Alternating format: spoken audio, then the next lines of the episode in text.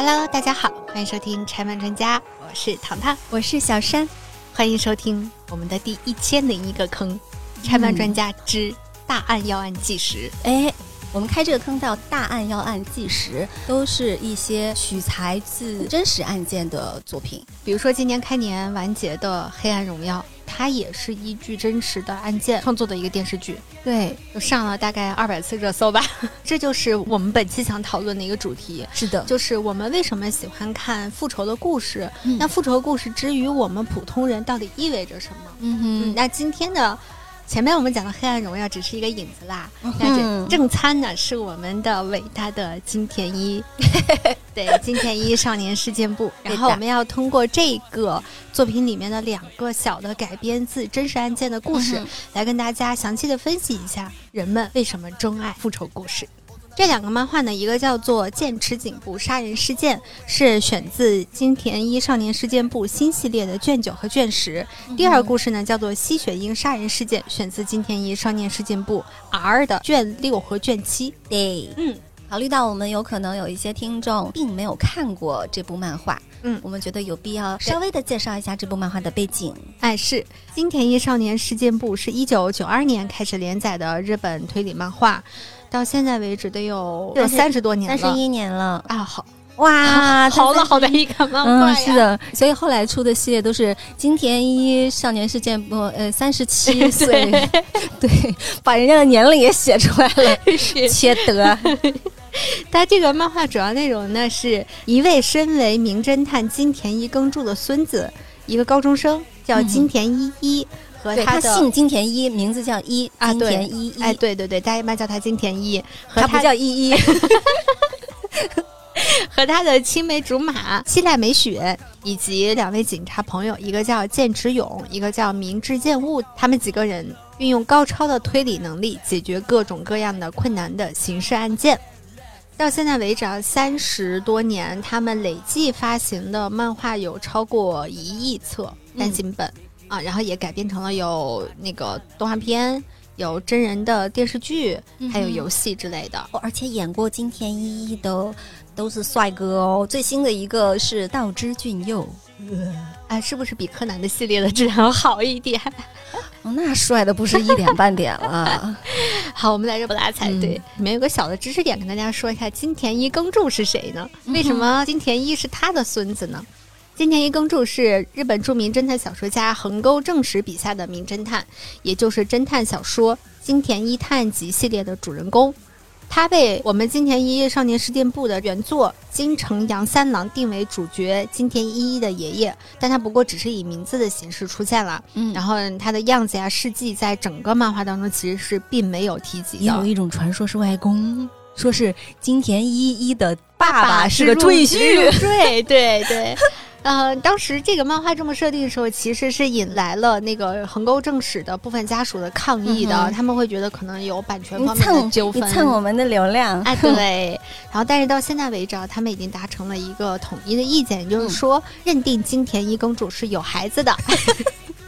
有亲属的 这种，算是把他们写进了自己家的族谱，以后还能埋进祖坟。你往下听，不就这意思吗？横沟正史家属现在已确认，金田一公主家人分别是孙子金田一一、孙女金田一二三、儿子金田一秉柱。这个儿子金田一秉柱应该就是金田一二三的爸爸。对，嗯大概是这个意思。跟大家简单介绍一下这个小小的八卦的背景。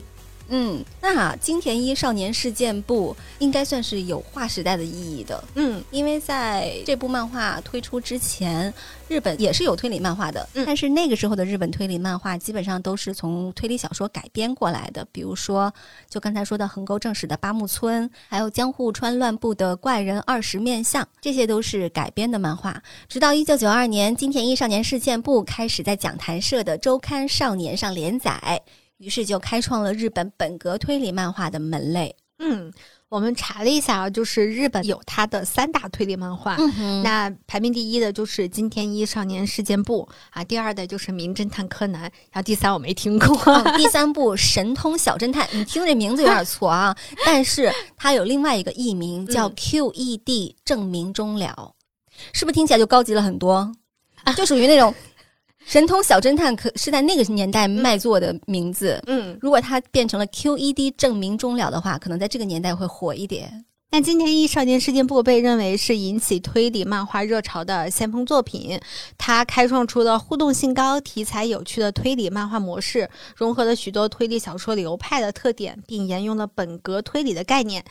以新奇复杂的谜题、匪夷所思的设计、恐怖猎奇的气氛、情理之中又意料之外的犯人以及悲伤的动机为特色。不知道为什么，我感觉这段套到《名侦探柯南》身上也是完美的适用的。可能相比《名侦探柯南》的话，它更加稍微的偏那个青少年和成年向。所以《今天一少年事件簿》里面其实是有它的受众人群也可怕的画面的啊，对。嗯，是的，那它这里面有很多被推理迷津津乐道的案件模式啊，比如说什么孤岛模式啊、暴风雪山庄之类的呀，都是世界推理作品的经典模式。在这些我们刚所说的模式之下，其实今天一讲了非常多有关于日本民俗啊，或者它的都市传说的故事。这里面有很多人去犯案呢，其实都是跟过去的事情是有关系的。嗯，大量的故事呢，犯人犯案的动机都是为了复仇。那我们今天要给大家聊的这两个故事——剑齿颈部杀人事件和吸血鹰杀人事件，都是两个复仇的故事。嗯，他们的轨迹设计吧，我觉得可圈可点，还不错。对，那我们先跟大家讲剑齿颈部杀人事件。嗯，这个故事的开场呢是说，三年前发生了一宗绑架案，最后变成了一个虐杀的一个案件。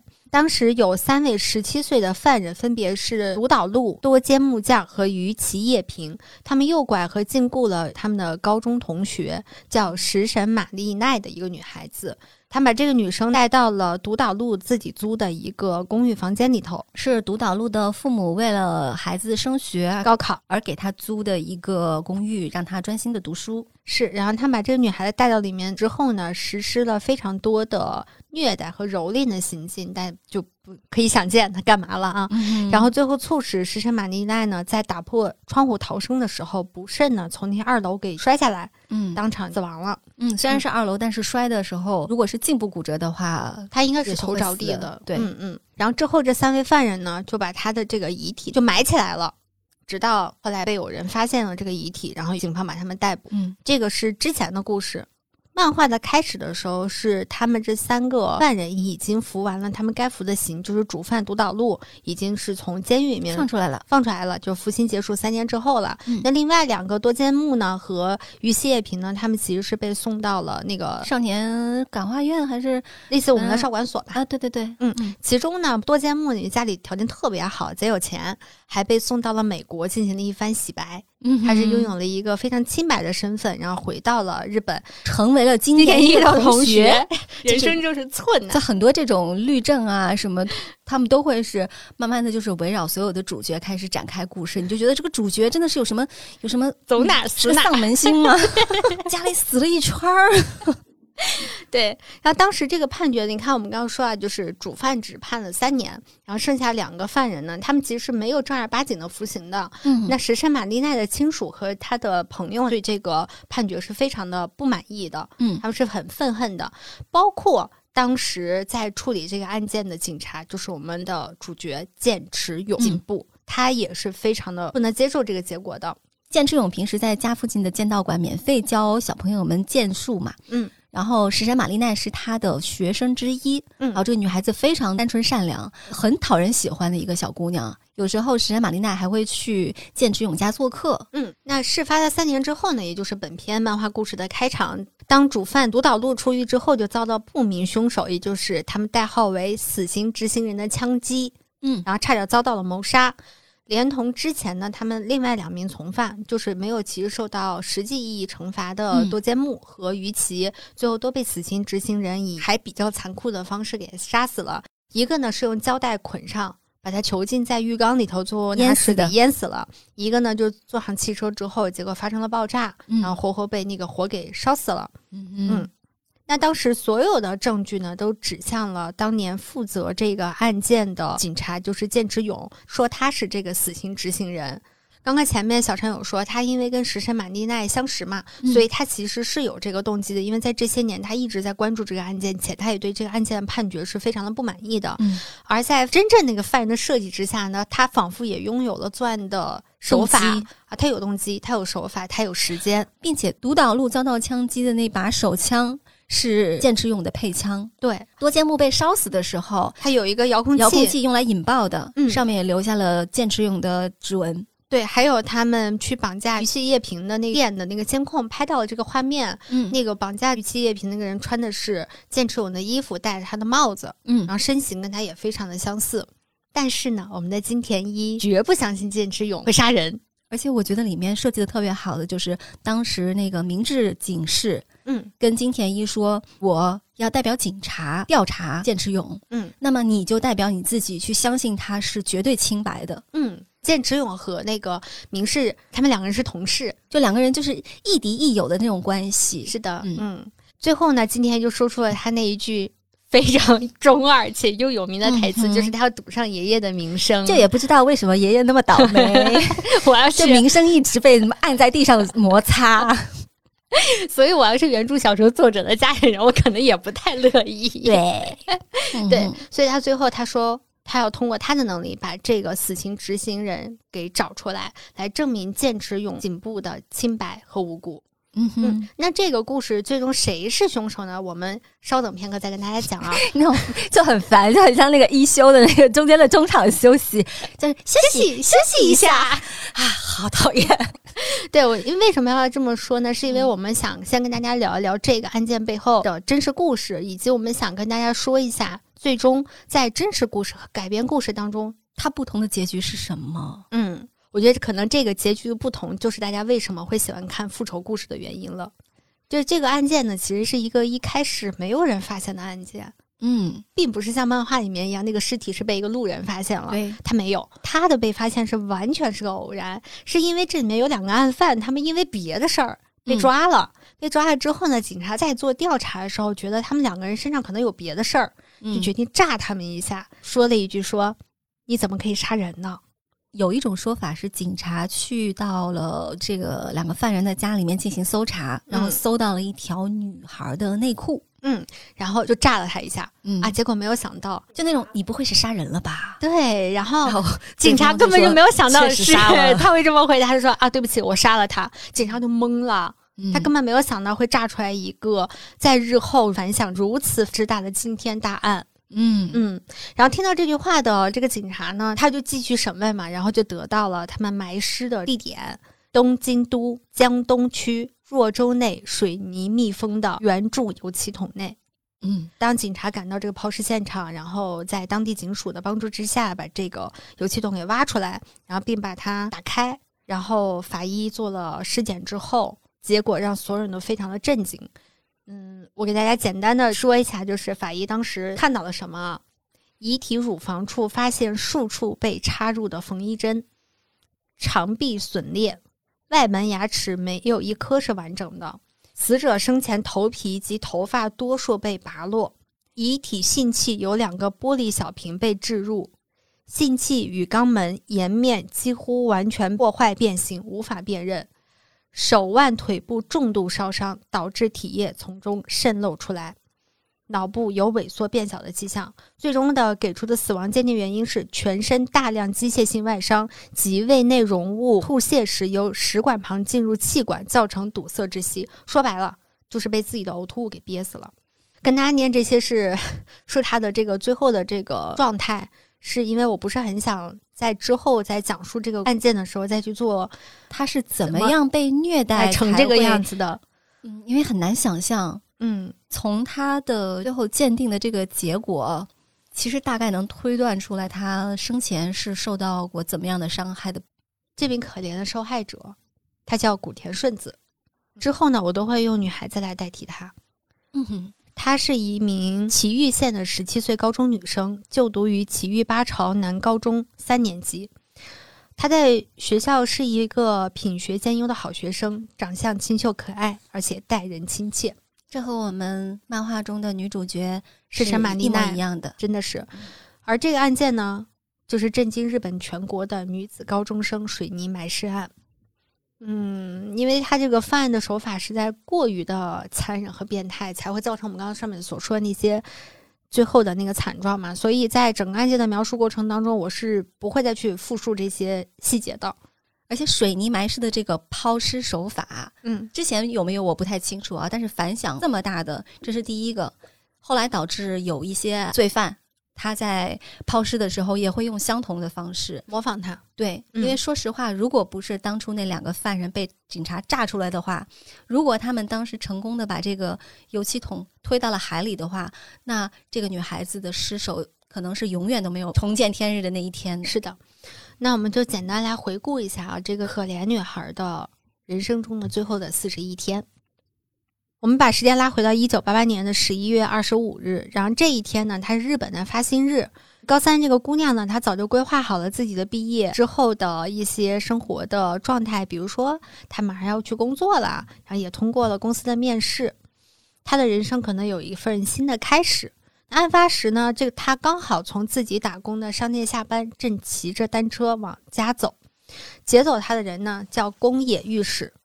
在这块我插一嘴啊，就是大家去看这个案件的时候，一定能看到绝大部分的人去描述的时候用的都是，嗯，少年 A、少年 B、少年 C、少年 D。对不起，我们今天会全程用他们的真名。是的，他们没有什么被保护的价值。嗯嗯，那我们今天就要触犯一下日本的少年法吧。对，劫走他的这个少年犯人呢，就叫做宫野御史，也就是我们本案的主犯。当时还有一名跟他在一起的犯人呢，叫凑伸志。他们一起骑着摩托车在岐玉县三乡市内徘徊，打算抢劫路人的包。因为今天发薪日嘛，很多人都会带着现金再回家。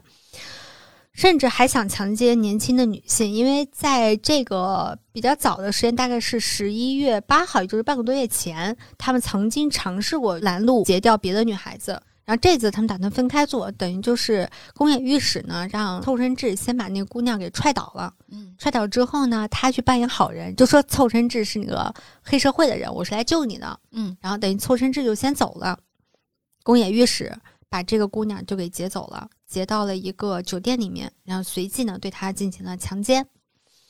之后呢，他就打电话给先回家的凑伸志的家里头。这个时候呢，另外两名犯人分别叫小仓让和渡边公使，也都在凑伸志的家里头。然后宫野御史就对小仓让说：“我抓了个女人，并且和她发生了关系。”然后小仓让这个人呢特别的变态，然后他就说：“你不要放走他，我们不如把他关起来吧。”正好凑伸志的爸爸去旅行了。家里只有妈妈和他的哥哥，然后他们的房间又比较大，几个人呢就决定把这女孩呢直接监禁在凑身之家的二楼。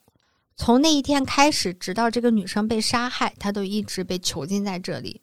当天晚上呢，宫野御史还打电话叫来了另外两名从犯，他们不仅轮奸了女孩，还用火烧了她，然后并且凌辱了她。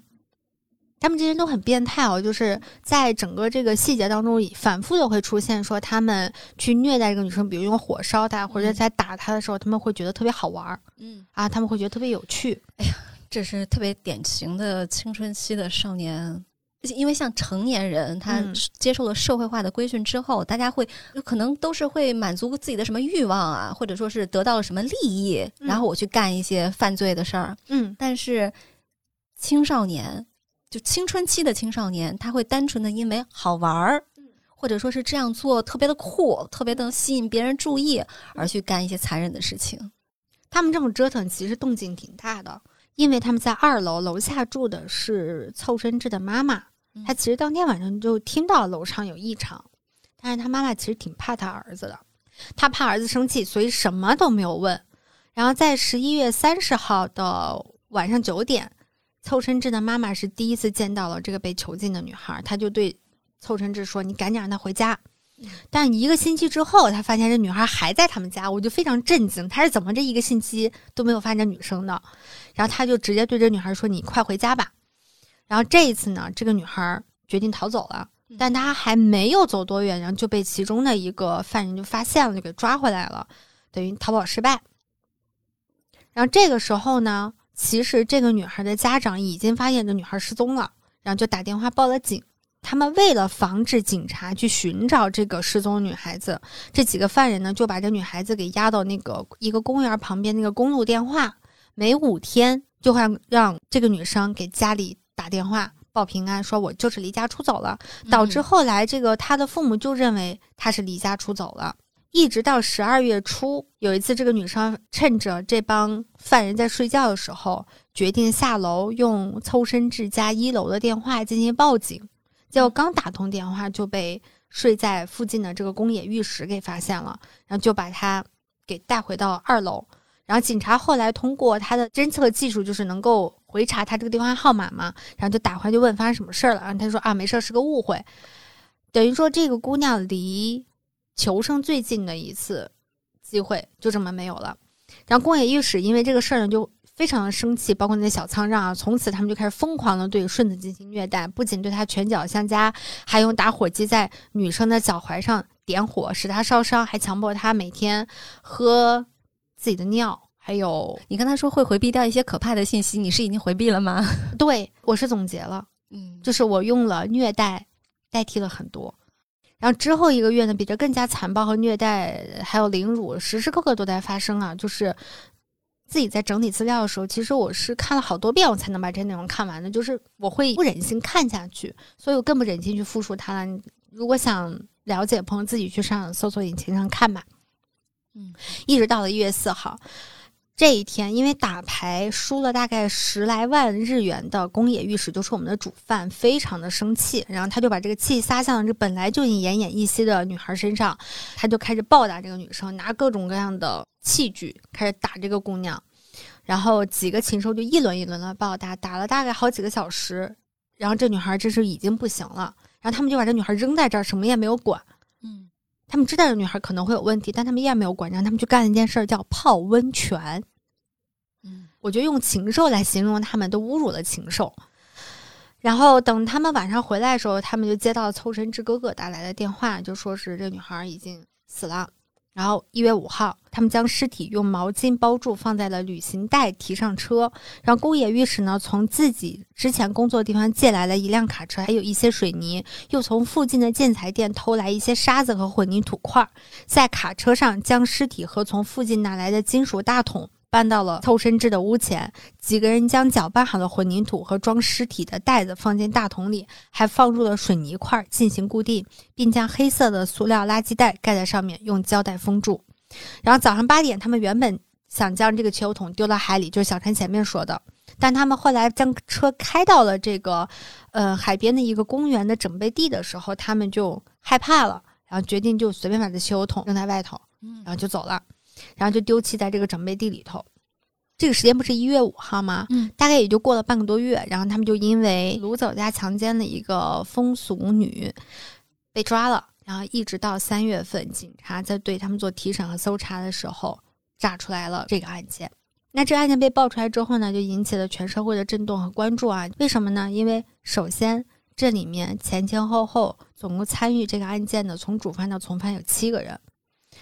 但是据说曾经去他家凌辱过那个女孩的少年有几十个，这是一种说法啊。嗯，因为不同的渠道的资料不太一样，有这样的说法。然后这些案件的犯罪分子全部都是未成年人，因为在日本未成年的那个尺度是二十岁。哇哦，哇哦！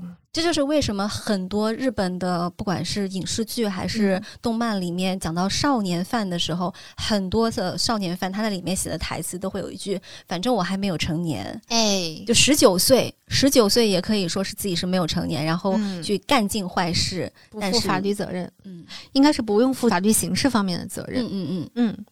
然后这个案件呢，它手段恶劣，持续时间特别长，也算是日本。当时就是一直截止到这个案件为止啊，当时应该是最极致的一个案件了。嗯嗯，然后还有一点就是这个案件的发生地点就凑身至他们家其实是住在一个高级住宅区。嗯，并且当时附近的邻居其实多多少少都有听到过这个姑娘的呼救声。嗯，但是并没有人去做任何的行动，比如说查看，比如说报警，比如说询问。这个也是日本这个社会的一种风气吧，就是别人家的事情不管，嗯，之前在西安时候，我们家楼上就经常传出来就是家暴的声音。嗯，然后我是亲耳听着一个孩子，一个小男孩，他从幼稚的童声一直到变声期，在这个过程当中，因为只有我那房间能听到，因为我是次卧嘛。这个男孩从一开始是他被殴打，然后妈妈在旁边保护他，一直到最后是他跟他爸对打，就是我完整的听了这个过程。然后在这过程当中，因为我们不确定是哪一家，我没有办法报警。我和我的父亲，我们也是去找过居委，找过很多除了警察以外的我们可以去寻求的对象，包括我的父亲还专门的去在这个楼上半夜我听到响动的时候，他会。去趴到我们的邻居家楼上去听，看看到底是哪一家人在出这些事情。嗯，就是我们没有办法坐视不管，一个小孩子那么哭，然后一个妈妈那么嚎，然后家里头叮铃哐啷，板凳你能听见就板凳桌子齐飞的那个状态。但日本就可以，就是一个女孩那么样子去求助，他们就可以完全不管不问。这里面最最离谱的，其实凑身制的父母，一个女孩在他们家监禁了四十一天，发生那么多惨无人道的事情，他们。是怎么做到可以当做什么都没有听见，什么都没有看见呢？咱俩一起代入一下凑生智的父母啊。嗯，如果我们的儿子是一个黑社会，我们的儿子不会是黑社会，就是代入一下嘛。如果我们的儿子是一个黑社会，嗯，然后他还跟我们是一言不合就对咱们拳打脚踢，嗯，但是咱们的大儿子是一个品学兼优的一个孩子，嗯，有虽然性格有一些软弱吧，但是品学兼优。未来可能一片光明，嗯，这个时候你是会选择怎么做？因为你如果说一旦要是报警的话，你这个小儿子就进去了，那是吧？然后这个大儿子，因为我们家庭声名受损，这个大儿子可能未来也就毁了。嗯，对，我觉得这块要介绍一下邱真志父母的背景啊，他们两个分别是同一家医院的行政处处长和护士。按说在医院工作，在日本应该是真的是很好的家庭了，工作稳定，经济收入也稳定，所以父母对于子女的要求都很严格。凑真真和他的哥哥在小的时候都是优等生，但是问题出在他爸爸身上，就他爸爸本身就是个脾气特别暴躁的一个人，然后没事儿就对兄弟俩拳打脚踢，就要求很严格嘛。听了这种脾气暴躁，我觉得我的脾气不算暴躁，咱们都是很温柔的人。对，那在这种影响之下呢，透真这的脾气呢，其实跟他父亲是很像的。嗯，比如说在学校经常跟同学一言不合就打架呀什么的。嗯嗯，而他的哥哥比他高一级，他哥哥的同班同学就是另外一个主犯，叫小仓长，就是我们刚刚说的另外一个主犯。一次偶然的机会呢，透身志就和这些不良少年走到了一起。是什么呢？当时凑身志的哥哥的摩托车被偷了，然后为了帮哥哥找回摩托车。这个凑身智呢，就和我们本案，也就是他们那个帮派的老大叫宫野御史，就走到一起了。他找那宫野御史帮他找那个哥哥的摩托车。从那之后呢，宫野御史呢就经常来到凑身智的家里头，所以等于说他们的父母很早就知道他的儿子是在跟一帮不良少年在打交道的。因为他儿子其实也是个不良少年啊，对。然后因为有了靠山嘛，然后他的儿子呢就感觉自己有了，对对，有了那个力量了，就可以反抗爸爸了。对，等于就是说，这时候没有人能管得了凑成志了。嗯嗯，也就出现了刚刚我们所说的那个问题：当一个女孩被他们监禁在自己家的时候，凑生志的父母是没有办法去管教儿子、约束儿子的行为的。从那之后呢？父母就把所有的心思呢都放在了那个学习比较认真的大哥身上，但我也觉得啊，那个大哥最后帮助埋尸了，嗯啊，所以这个结局也没好到哪去。那凑身志从此就正式加入了宫野御史的那个小帮派，叫吉清会。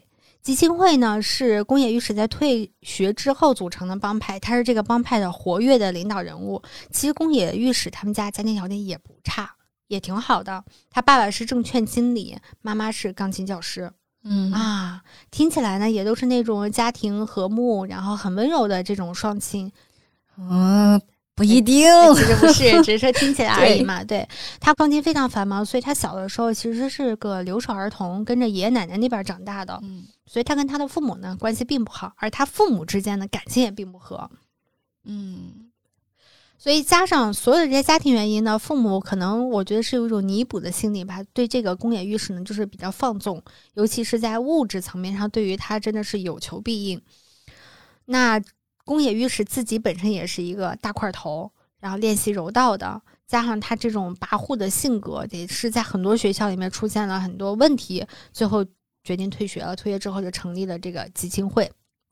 那还有一个就是我们刚前面说的是凑身制的哥哥的同学，就那个小仓让。嗯，这个人他比较特殊的点是在于说他是整个案件被爆出来之后第一个被爆出真名的犯人。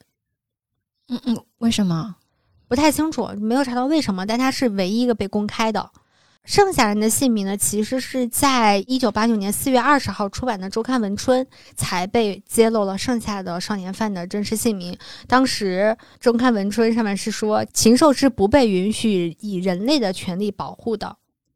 他连发了两篇文章，还是两期专刊。嗯，然后第一期是说这个，第二期就是说要呼吁他们，就是揭露他们的真名，然后就把他们真名给揭露了。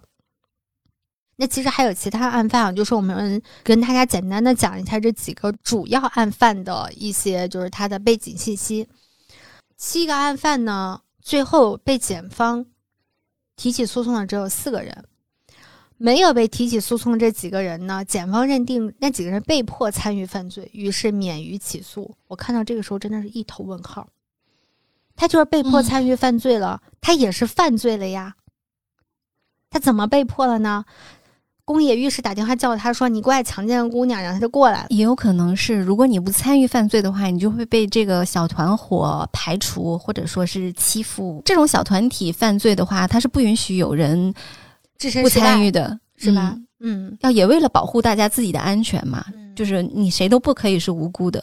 那我也不能接受检方以这种原因连提起诉讼都不提起。嗯嗯，一九八九年七月三十一日呢，这个案件在东京的地方法庭开庭审判，但是几经审判，大概有一审、二审加终审，总共审了三次，最终裁定的结果就是宫野御史有期徒刑二十年，小仓让不定期有期徒刑五至十年，凑身至不定期有期徒刑五至七年，另外一名犯罪分子不定期有期徒刑五至九年。然后，东京高级法院对这一判决也阐述了自己的意见。本案因为作案人均为未成年人，所以依法进行从轻判决。尽管与成人犯罪的刑罚相比，这一判决似乎过于宽宏大量，但本着拯救和教育青少年为目的，本庭认为这一判决是合适的。但是呢，结果呢？这个法院，这个法官真是纯属。自作多情，其实站在中国人的角度，有时候真的是没有办法理解日本人的一些想法，但是他们之间是相互理解的。我觉得你再往下听后面的事情，我觉得日本人可也理解不了他们。你比如说啊，我们要从两个方面来看这案件的后续，一个是从案犯的，一个是从社会影响的。那主犯之一的宫野御史，他在二零零九年就获得假释出狱了，也就是说，他虽然被判了二十年的监狱服刑，但他其实只服了十年。然后改名为横山御史，然后他之后又结婚，但是因为婚内家暴行为而离婚，并且于二零一三年因博清哥的诈骗案而被拘捕。这是一个电信诈骗案，博清哥就是那种日本街头的很多的游戏厅，然后里面各种老虎机呀什么的。我们之前在讲《暗金丑岛君》的这个漫画当中，有跟大家详细的介绍过博清哥。那另外一个。叫小仓让的案犯呢，他在一九九九年从少管所刑满释放，出狱之后改名为神作让。之后呢，他结识了在东京打工的中国女性，还结了婚。然后，因为他释放之后不断遭到人肉搜索，于是他决心来到中国发展，还学习了汉语啊？谁？然后，二零零二年，他还进入了我们国家一家软件公司工作。但因为与同事和上司不和，随即辞职。二零零三年，因为家暴原因，中国妻子与他离婚。这个完全不知道，你知道吗？我当时看到这段就说：“我咱们中国的这个姑娘，你逃过一劫，你知道吗？太可怕了，居然跟一个那杀人犯、变态结婚！我的妈呀！而且还被家暴，我觉得这姑娘太可怜了。嗯，你还活着，真是万幸，真是万幸。对。然后他于二零零四年的时候呢，又在之前他犯的那个三乡市。致伤了一个人，然后又被逮捕了，判处了四年有期徒刑。我如果没有记错的话，他监禁的这个人是一个二十七岁的男性。然后直到二零零九年出狱，当时这个判决其实有很多日本人是非常的不满意的，他们能理解说他之前有过那样子的一个前科，然后他又监禁伤害了一个人，为什么才判了四年？当时在日本的网站上也是骂声一片啊。然后对于这个判决，法官又有了他自己的理由，他说原本期待被告能够改过自新，并没有想到被告又犯案。这给社会带来很大冲击，但也不能否认有前科这一点确实间接影响到他改过自新。判决之后，法官对神作让说：“期许你这次服刑完毕之后能够改过自新，重新出发。”日本的这个少年法之所以用少年 A 来代替这些罪犯，不公布他们的照片和真实姓名，出发点是希望这些人能够改过自新。一个全新的身份，重新的再回归社会。嗯，但是呢，嗯，看了这么多案件之后呢，我唯一的想法就是狗改不了吃屎。对，如狗了，对不起。凑身制，他在九七年就刑满释放了。释放后，他一直跟着母亲居住，但没有工作。他于二零一八年的八月十九日，在岐玉县川口市的路上，以棍棒殴打并以小刀刺伤了一名三十二岁男子之后，遭到了日本警方以杀人未遂逮捕。之后被判监禁一年六个月，缓刑三年。嗯，杀人未遂判了一年六个月，缓刑三年。看完这一连串的判决啊，包括检方不起诉这件事情，我在想说，日本的法律系统他们是有什么样的胜负情节吗？不知道是不是因为他们的社会老龄化比较严重，老龄化少子化比较严重，就是哎呀，珍惜这些这些起码是个人吧，就是这简直就是他们他们祸害呀，普遍。量刑都会比较轻啊！我要是受害者家属的话，真的我也得得复仇去了，真的啊！对啊，对。然后我们再看社会影响啊，刚刚小山有说到了一个关于埋尸案的这个手法被很多人所学习。那根据专门讲罪案故事的李淼老师他的梳理啊，因为杀了人都不会被判死刑的直接影响，日本青少年犯罪率在。古田顺一一案的判决之后，出现了逐年上升的趋势。从一九九二年每十万人里面有八点九个人，上升到了一九九八年的每十万人里面有十二点五个人。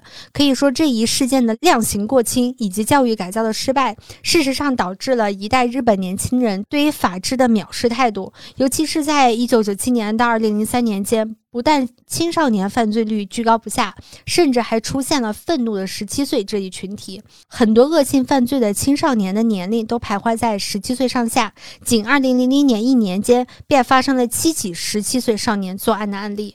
这个要说一下，其实是跟我们那个就前面这个真实案件是有关系的。那几个未成年人里面有好几个都是十七岁，这就有一种。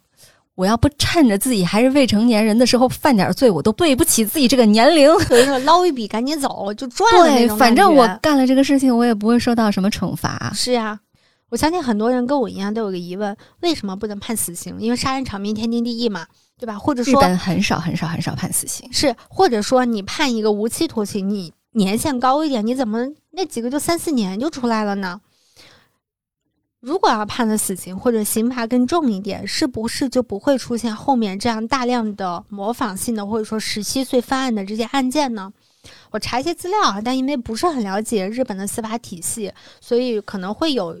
说错或说漏的地方，大家可以来指正和补充啊。就日本在九十年代对于青少年的死刑判决是极其慎重的。其实不单单是青少年犯罪，甚至有的说是成年人的故意杀人案，死刑的使用也是极其谨慎的。我觉得都不是九十年代，现在也是这样。哦，说实话，我可以理解啊，因为本来死刑在全世界，嗯，在各个法系的国家。它都是存在很大的争议的，是否要废除死刑？因为如果说是保留死刑的话，它有一定的可能性会出现冤假错案。也就是说，我不太好提那个具体的那个那个案子的名字啊，但是那个案件非常的有名，也是一起强奸致死，应该是强奸致死的案件吧。然后一个青年当时被判了死刑，但是呃，就他的家人一直上诉。很多年之后发现了真凶，对，多年之后终于抓住了真凶，而且这样的案子其实不止一个。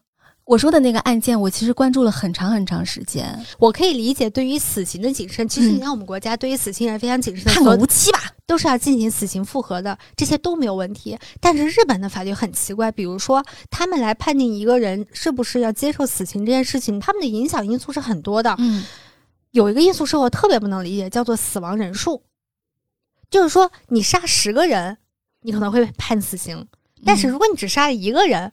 你可能就不会判死刑。我当时看到这，我都笑了。你怎么可能因为？难道一个人的生命就不是生命吗？我都惊呆了。就是，当然，他肯定还有其他的影响因素，但至少在古田顺子的这个案件上面，这起案件是由多名少年在暴行当中才导致一个人死亡的，所以法庭支持了伤害致死的辩护理由，且并没有检方提出谋杀这个概念。嗯，所以他们的量刑才如此的。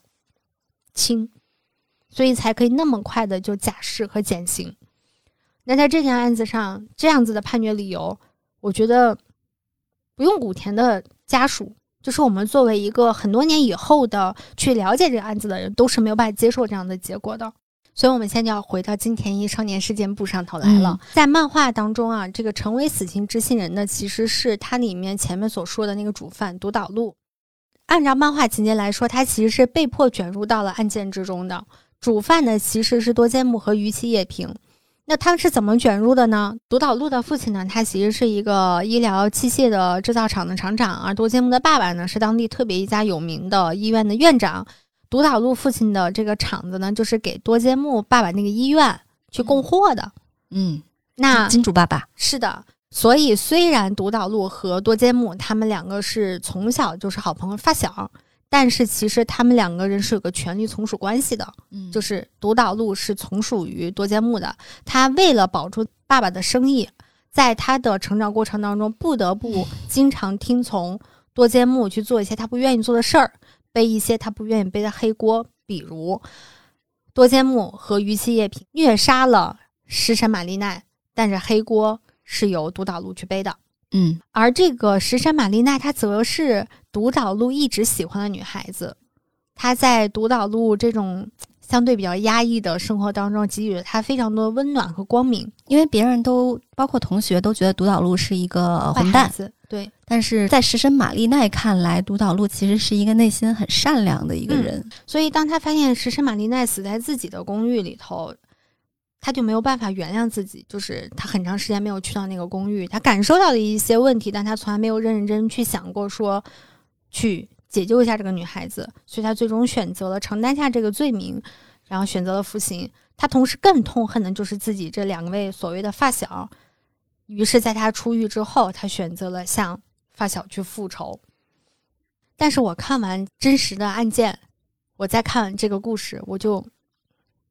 很生气，气死了，真的是要气死了。因为糖糖看完以后跟我说，跟我说气死我了。然后我就说，我也很生气。我觉得简直是对于，真的是对于受害者和受害者家属的极其的不尊重。对，因为这边有个细节是，大家刚刚听了，独岛路是喜欢是神马丽奈的，对吧？嗯。但是这个细节它是改编自真实案件里面的那个小仓让吧？小仓让啊，就是那个后来那个神作让。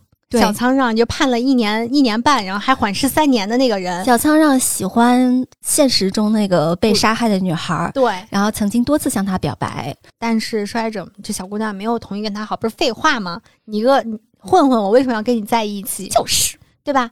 然后他就很生气。之后他对于受害者的很多虐待，都是出于这种心理上的一种报复。嗯，但是漫画把它改编了，改编成了一个。非常温暖的一个结局，就变成了，就这个男孩子爱是真的，然后他是无辜的，这简直就不能接受这个事情。而且最后这个独岛路认罪伏法以后，金田一去狱里面探望他，嗯，金田一带去了一个在现场发现的物证，嗯，是石神玛丽奈死前一直攥在手里的，嗯，那个东西是独岛路曾经送给石神玛丽奈的一个小礼物，一个钥匙扣，可以录音的，嗯。独岛路之前一直以为那个录音可能是食神玛丽娜要去揭发他，或者说是呃一些罪证嘛什么的。嗯，但是最后当他听到那里面是食神玛丽奈说独岛路是无辜的，跟他没有关系，我从来都没有见过他。然后当时就心中满满都是马麦皮，是不是？对我草泥马，对，就是不要把真实案件当中特别痛苦和特别变态的行为，把它化用成了一个很温暖、很充满爱的一个动作。我可以理解，如果说没有一个真实的案件作为原型的话，嗯，他写的这个故事可以。嗯，没有问题。嗯，但是，一旦当你了解了真实的案件之后，你会觉得那几个罪犯真的是啊，禽兽不如，真的是，而且一个个真的都是死性难改。嗯，那你怎么能把他们之中的任何一个美化成这样一个无辜的，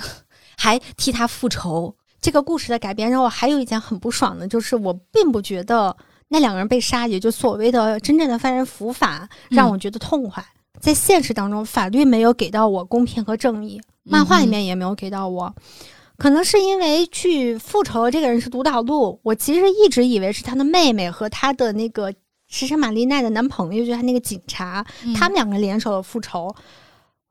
虽然漫画当中一直感觉给他们两个在造势啊，就是是一种真凶的障眼法，但是我真的没有办法共情独岛。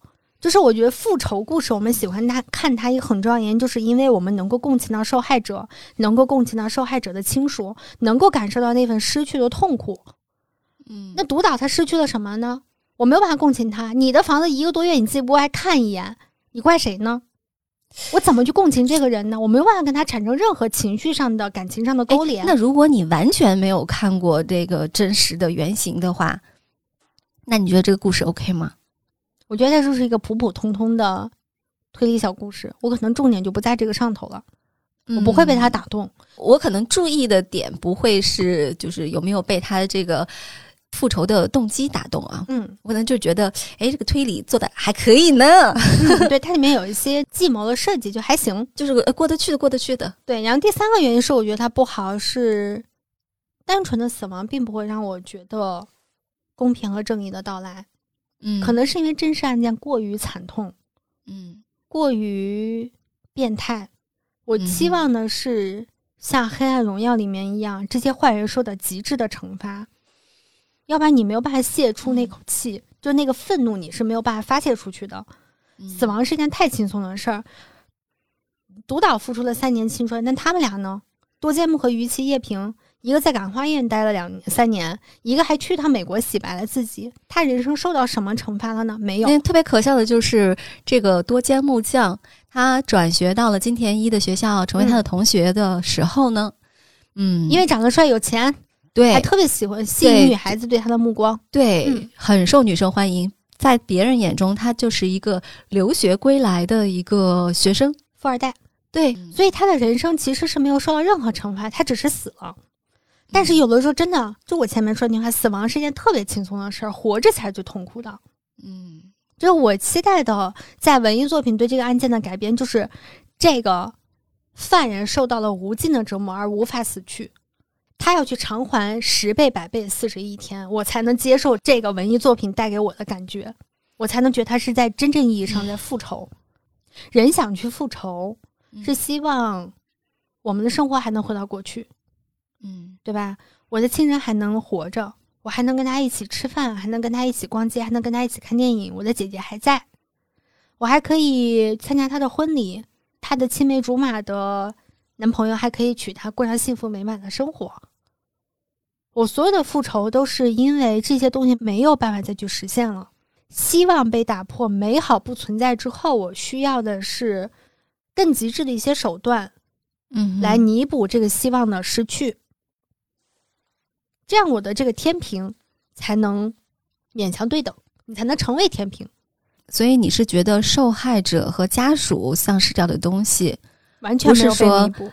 嗯，他们失去的是石神马尼赖和石神马尼赖在他们生命当中未来的所有的一切。嗯哼。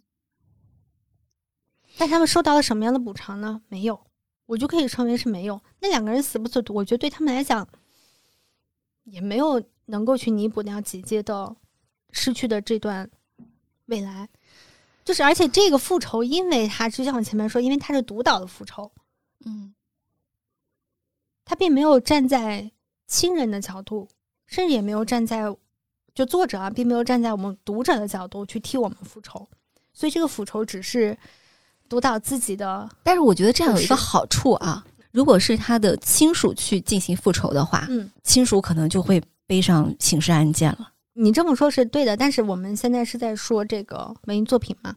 嗯，就是我作为读者，那我当然希望看到是像文东恩那样子了，完美的可以通过自己的手段去逃避所有的法律方面的制裁，我还可以去让曾经伤害我的人付出他应有的代价。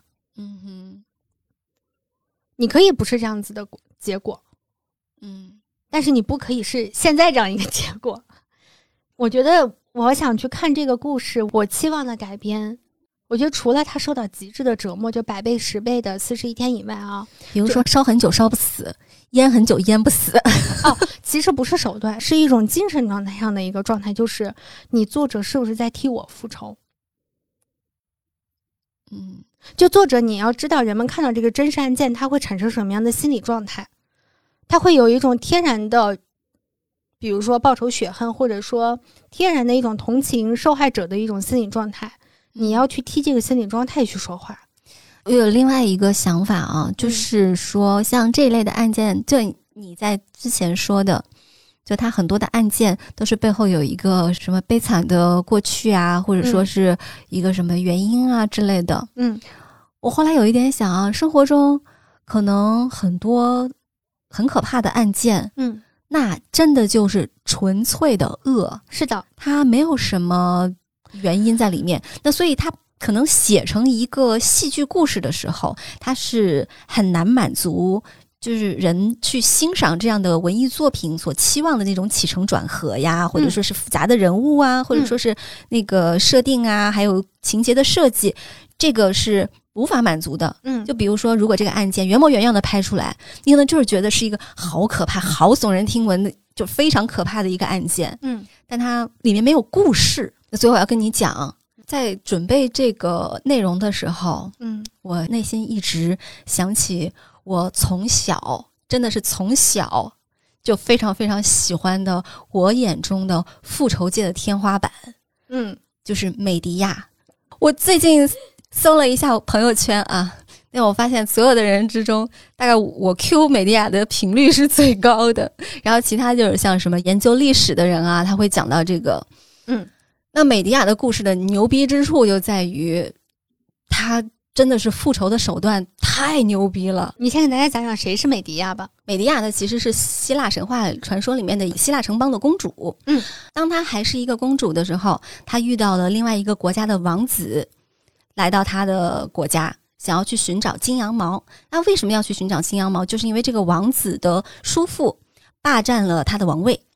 那么条件就是他要找回金羊毛。这个王子叫押送，押送来到美迪亚的国家，就想要去寻找金羊毛嘛。美迪亚对他一见钟情，就决定帮助这个王子了。顺利的取得金羊毛之后，美迪亚和押送就结婚了，他们还生了两个孩子。那后来，美迪亚跟押送一起去到另外一个国家的时候，押送跟那个国家的公主又好上了。你说他也真是有公主命啊！跟那个公主好上之后，虽然公主知道美迪亚和押送已经有两个孩子，但是她还是决定要跟押送结婚。嗯，那这个时候，公主的父亲就是国王嘛，国王就决定把美迪亚和他的两个孩子流放了。嗯，之后美迪亚非常的崩溃啊，就老公劈腿。然后这个小三儿吧，还特别有权有势，因为美迪亚是背叛了自己的家庭，跟押送一起来的嘛。嗯，所以听到这儿姑娘就是不要远嫁，不要去嫁爸妈不同意的人。嗯，对，爸妈不同意的时候，好好的冷静下来想一想，为啥不同意？对，这时候美迪亚就内心复仇的火焰熊熊燃烧。嗯，他就。听见了吗，姑娘们？远嫁受了气，不要记得复仇。是的，他就假装跟押送说啊，那我愿意把你让给他，那我想要献给他你们结婚的礼物，嗯，一件华丽的袍子和一顶金冠，嗯，然后他就把这个东西献给那个公主了。那公主哎，美滋滋的啊，把这个都穿上了。穿上之后呢，他不知道这个金冠和袍子上是涂了毒药的。这个时候，金冠和袍子就开始燃烧，然后这个公主呢。你知道原文啊，欧里庇得斯的那个写的非常的可怕，她的肉就像蜡烛一样滴下来的那种状态，就写的非常的赤裸裸。然后这公主很快就烧死了。这个国王担心女儿啊，然后就过去要拉她一把，也粘住了，国王也烧死了。这时候押送崩溃了，我这个新抱的大腿就被截肢了。然后押送这个时候就冲回到他的和美迪亚的家里边，就发现他和美迪亚的两个儿子倒在了血泊中，是被美迪亚亲手杀死的，也就是说绝后了。嗯，然后美迪亚这叫什么？叫杀人诛心。对，然后美迪亚就坐着他祖父送给他的龙车，带着两个孩子的尸体扬长而去。他没有杀押送。但是让押送失去了一切，亲眼看见自己的大腿和大腿的爹，还有两个儿子，全部都死在面前，太爽了，是吧？哎呀，我跟你说，我小时候看这个美迪亚的故事，我就觉得哎牛逼。就是美迪亚的故事，其实，在古希腊的戏剧里面，它是古希腊三大悲剧之一，而且它是挑战了古希腊那个时代对于女性的传统性别的认知。嗯，就是觉得你。是不是应该是一个床上的荡妇，家里的贤妻？就就这种，但是美迪亚完全不是啊！你的描述那么好笑，美迪亚就是你让老子不爽了，老子弄死你全家。嗯，我觉得这种故事才是我想看到的，就是你复仇对象可以不是他本人，嗯哼，但你让他永生永世活在这种痛苦之中。如果要是换到漫画当中。他去复仇的对象，嗯，如果是搞垮多杰木爸爸的医院，获取他们家所有的财产，然后让多节目以后失去所有，成为流浪的拾荒者，然后被所有人唾弃，也有点便宜，做成人质吧。可以，嗯，对，我们主要是不要惹不要惹我们，我们主要是投射了对于真实案件那个姑娘太多的同情和不忍。嗯嗯，下面一个故事，我觉得从漫画改编角度来讲，我会觉得比《剑齿警部杀人事件》要好很多。嗯，是的，是的，嗯，那他讲了一个什么剧情呢？就是金田一和七濑美雪都是他们学校推理研究社的成员，他们这个社经常组织一些非常奇怪的活动，比如说这一次的活动就是大家分组行动，深入到那些猎奇杀人案件的发生地进行实地的探索。听起来就有点激动。这个小团体去的是一个很偏僻的一个乡村，叫夜莺乡。嗯，他们当天晚上投宿在了夜莺乡的旅馆，名字叫夜莺亭。那这个地方呢，曾经在三十年前发生了一起猎奇杀人案。那三十年前，这个夜莺亭的原址是一个收容患者的疗养院。但是后来因为医疗方面的发展吧，就结核病的患者少了很多很多。嗯，那这个医院渐渐的就没有那么多的患者了，主要就是两个医生在轮流值班。嗯，其中一个叫做鬼方英柳，一听就不是什么好人。嗯，鬼。渐渐的呢，护士发现不断的有患者失踪，比如说鬼方英柳会告诉护士说谁谁谁出院了，嗯，或者说是谁谁谁转院了，嗯，谁谁谁死了，病死了，对，就各种各样的理由吧。直到有一天，所有的失踪都发生在这个鬼方英柳当班的时候。哎，直到有一天夜里，护士意外发现这个鬼方医生正准备把一个失踪病患的头埋到樱花树下。在警察赶来之前呢，鬼方医生逃跑了。警察在樱花树下发现了大量七零八落的尸体。从那天起，这儿的樱花就变成了像鲜血一样的红色。嗯，这个就是所谓的离奇案件，发生在三十年前。就他们作为侦探社本来要调查的案件是这个，是的。但是以今天一的 奇怪的气场，对，开始了新的案件了。第一天晚上就没好事儿。嗯，他们入住的时候是旅馆的工读生叶奇堪和福岛大悟接待了他们，然后邀请他们一起晚上欣赏这里樱花盛开的夜景。和金田一他们同时入住的还有律师东部仓介、医生惠东千夏，IT 公司老板福田进一郎。如果大家对日本的社会稍有了解的话，就会知道这三个职业真的是非常挣钱的。嗯嗯，律师、医生，还有 IT 公司老板，社会地位也很高。是的，是的。那他们三个看起来就是认识很久的好朋友了。另外还有一个一直戴着口罩的七十多岁的老人虎原胜男，还有漫画家三叶泽社子。当时看这个案子的时候，觉得哇哦，这是一个标准的剧本杀。是的，嗯，很期待我会拿到哪一个剧本。基本上剧本杀的模式就是大家一起聚在这里之后，嗯开始巴拉巴拉一堆，然后就开始死人了嘛。嗯，那天晚上在美丽的夜色中，大家望向窗外，樱花正在盛放。那里的樱花是和其他地方的樱花不太一样的，因为它的花瓣颜色是血红色的。我们一般看到的都是粉色和白色为主。是的，是的。那为什么这儿的樱花是血红色的呢？因为在这个地方，三十年前发生的那个猎奇杀人案，据当地的人介绍，这个就是传说中吸了人血才变得这么妖艳美丽的吸血鹰。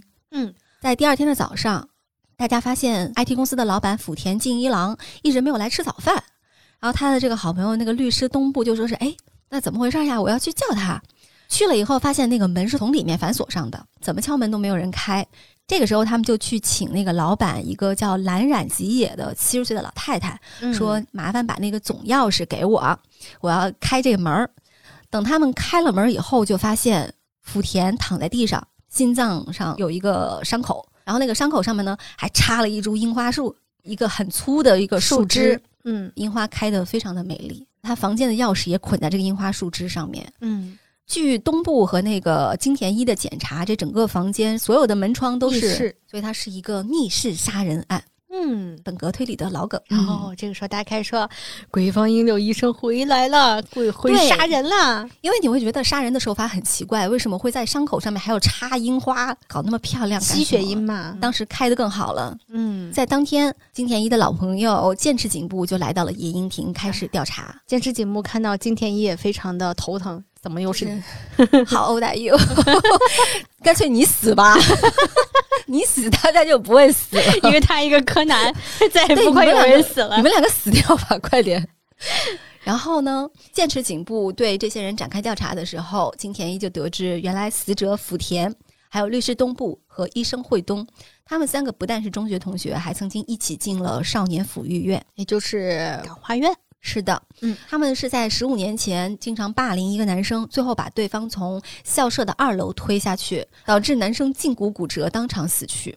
金田一本来啊，他有联想到可能是家属在进行复仇，嗯，然后也有怀疑过戴口罩的老爷爷，嗯，但是很快他就从女医生卫东的口中得知，原来当初被他们霸凌的青铜月人在死之后两年，他的父母都自杀了。对，因为他们去看过他的墓碑嘛，发现墓碑上面除了青铜月人的名字之外，还有他的父亲、母亲还有妹妹的名字，嗯，而且这三个人都是死在同一天，嗯，所以他们三个就猜测这一家人。肯定是自杀了。嗯，当他们看到那个墓碑的时候，三个人觉得非常的沮丧，然后就决定一起去赏樱。我也真的是不知道你们为什么 沮丧完了以后要做这么浪漫的事情，然后想找地方散心，然后就来到了这个夜莺亭。三个人决定洗心革面，重新做人，要做对社会有用的人。对，从此以后，他们每年的春天都会来夜莺亭赏樱。嗯，在这次审讯结束不到两个小时。当天下午，他们就在樱花林里面发现这个医生惠东的尸体，在樱花树下，也是身上插了一把刀。嗯，行李箱在旁边，对，他就准备要离开了。他当时说他想赶紧走，嗯，但是因为没有公交车了，他决定叫车、计程车走。好有钱，真的是在日本打车太有钱了。排除了青铜他们家人的复仇，好像所有人都觉得可能就剩下鬼方医生回来杀人的这种可能性了吧？因为鬼方在警察到来之后就失踪了，并没有被抓获，嗯，所以大家会觉得可能一直是他在作祟。但是金田一其实是怀疑那个律师东部的，他始终觉得这个案件和十五年前的那个是有关系的，被霸凌的青铜月人死亡的事情是有关联的，嗯。那金田一怀疑当年的霸凌三人组最后的一个活着的人东部，所以他就请剑持警部派人在他的房门口严密监视。但是呢，就在那天的夜里，夜莺亭有一栋比较荒置的楼吧，因为他们经常是住不满人的嘛，在那栋楼里面响起了非常刺耳的警报声。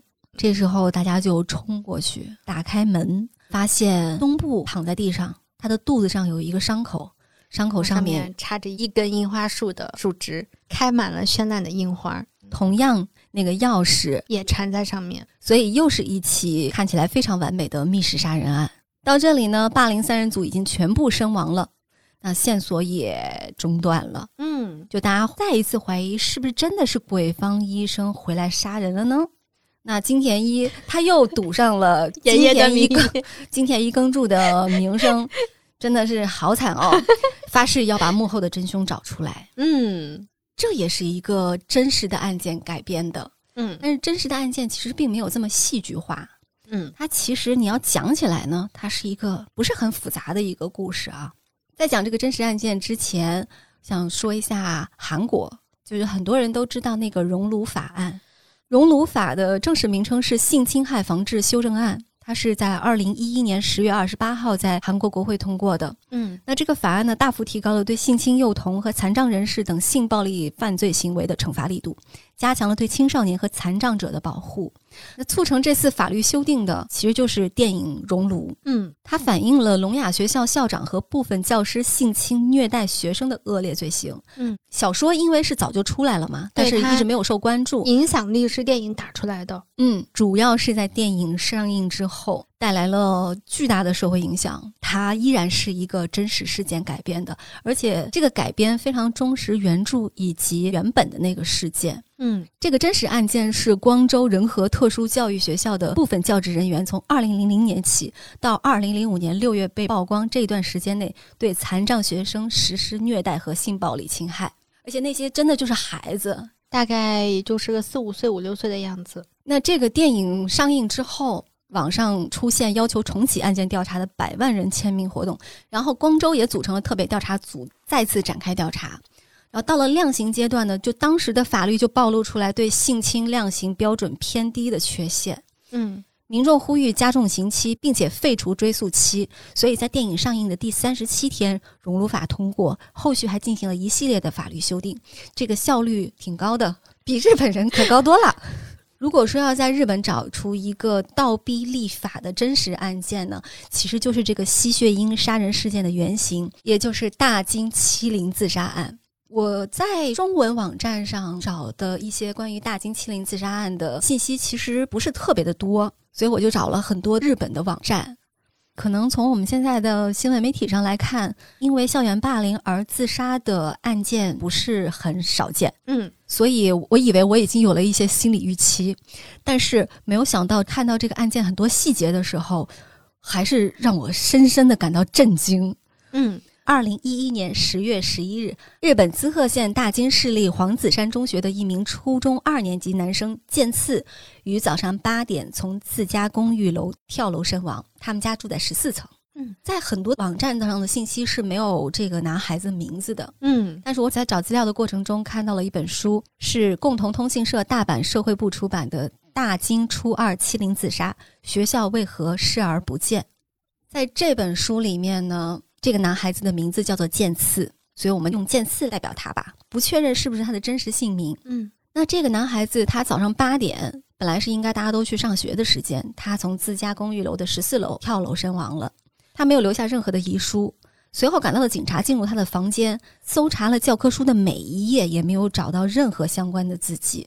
本来以为就是一个初中生自杀的事件吧。但是在举行完葬礼的第二天，健次的父亲从同学还有同学家长那儿陆续听到了自己的儿子生前在学校受到了严重的欺凌，主要的施害人是三个男生，这三个男生的名字我等一下也会向大家详细介绍。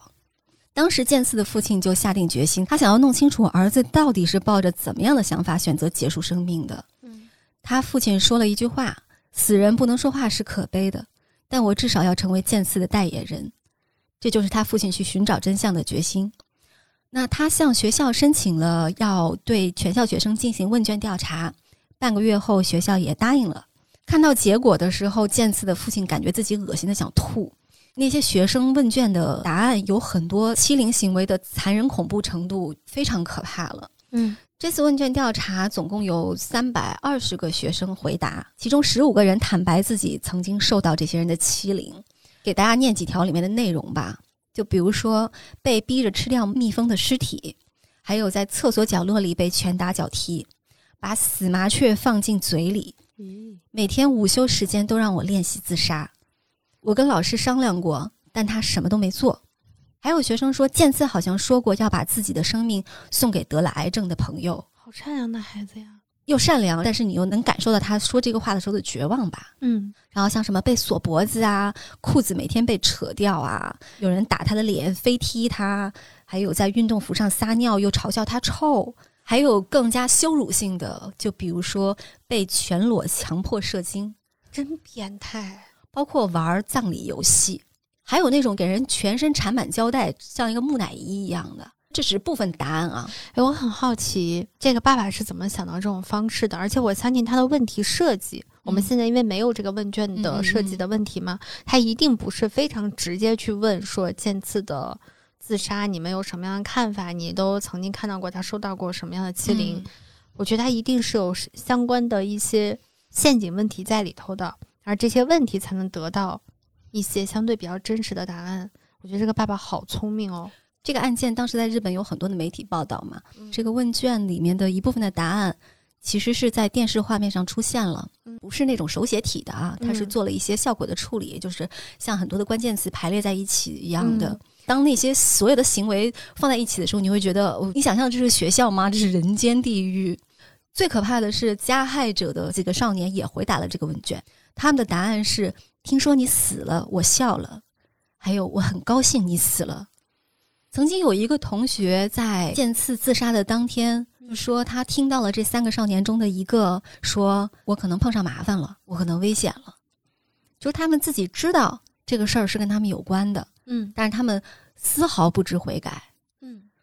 你要说这个小孩儿他没有受过社会的毒打。不知轻重，嗯，他不知道要负什么样的法律责任啊，嗯，也不能说能理解吧，就是你觉得可以想象，但是大金欺凌自杀案最让我觉得反感的是很多成年人对于这个事情的反应。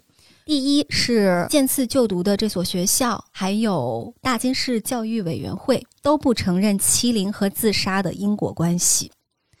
那前面提到的绝密的校内问卷调查的结果，虽然有很多关于校园霸凌的证词，但是在问卷调查公开之前呢，校方在记者招待会上是坚持不承认欺凌和自杀有因果关系的。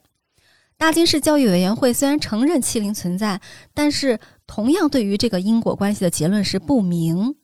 这个学校虽然把校内调查问卷的内容交给了剑次的遗属，但是可能是害怕被媒体泄露啊。居然让遗属在对外保密的保证书上签字，这个动作我们相当熟悉，机操。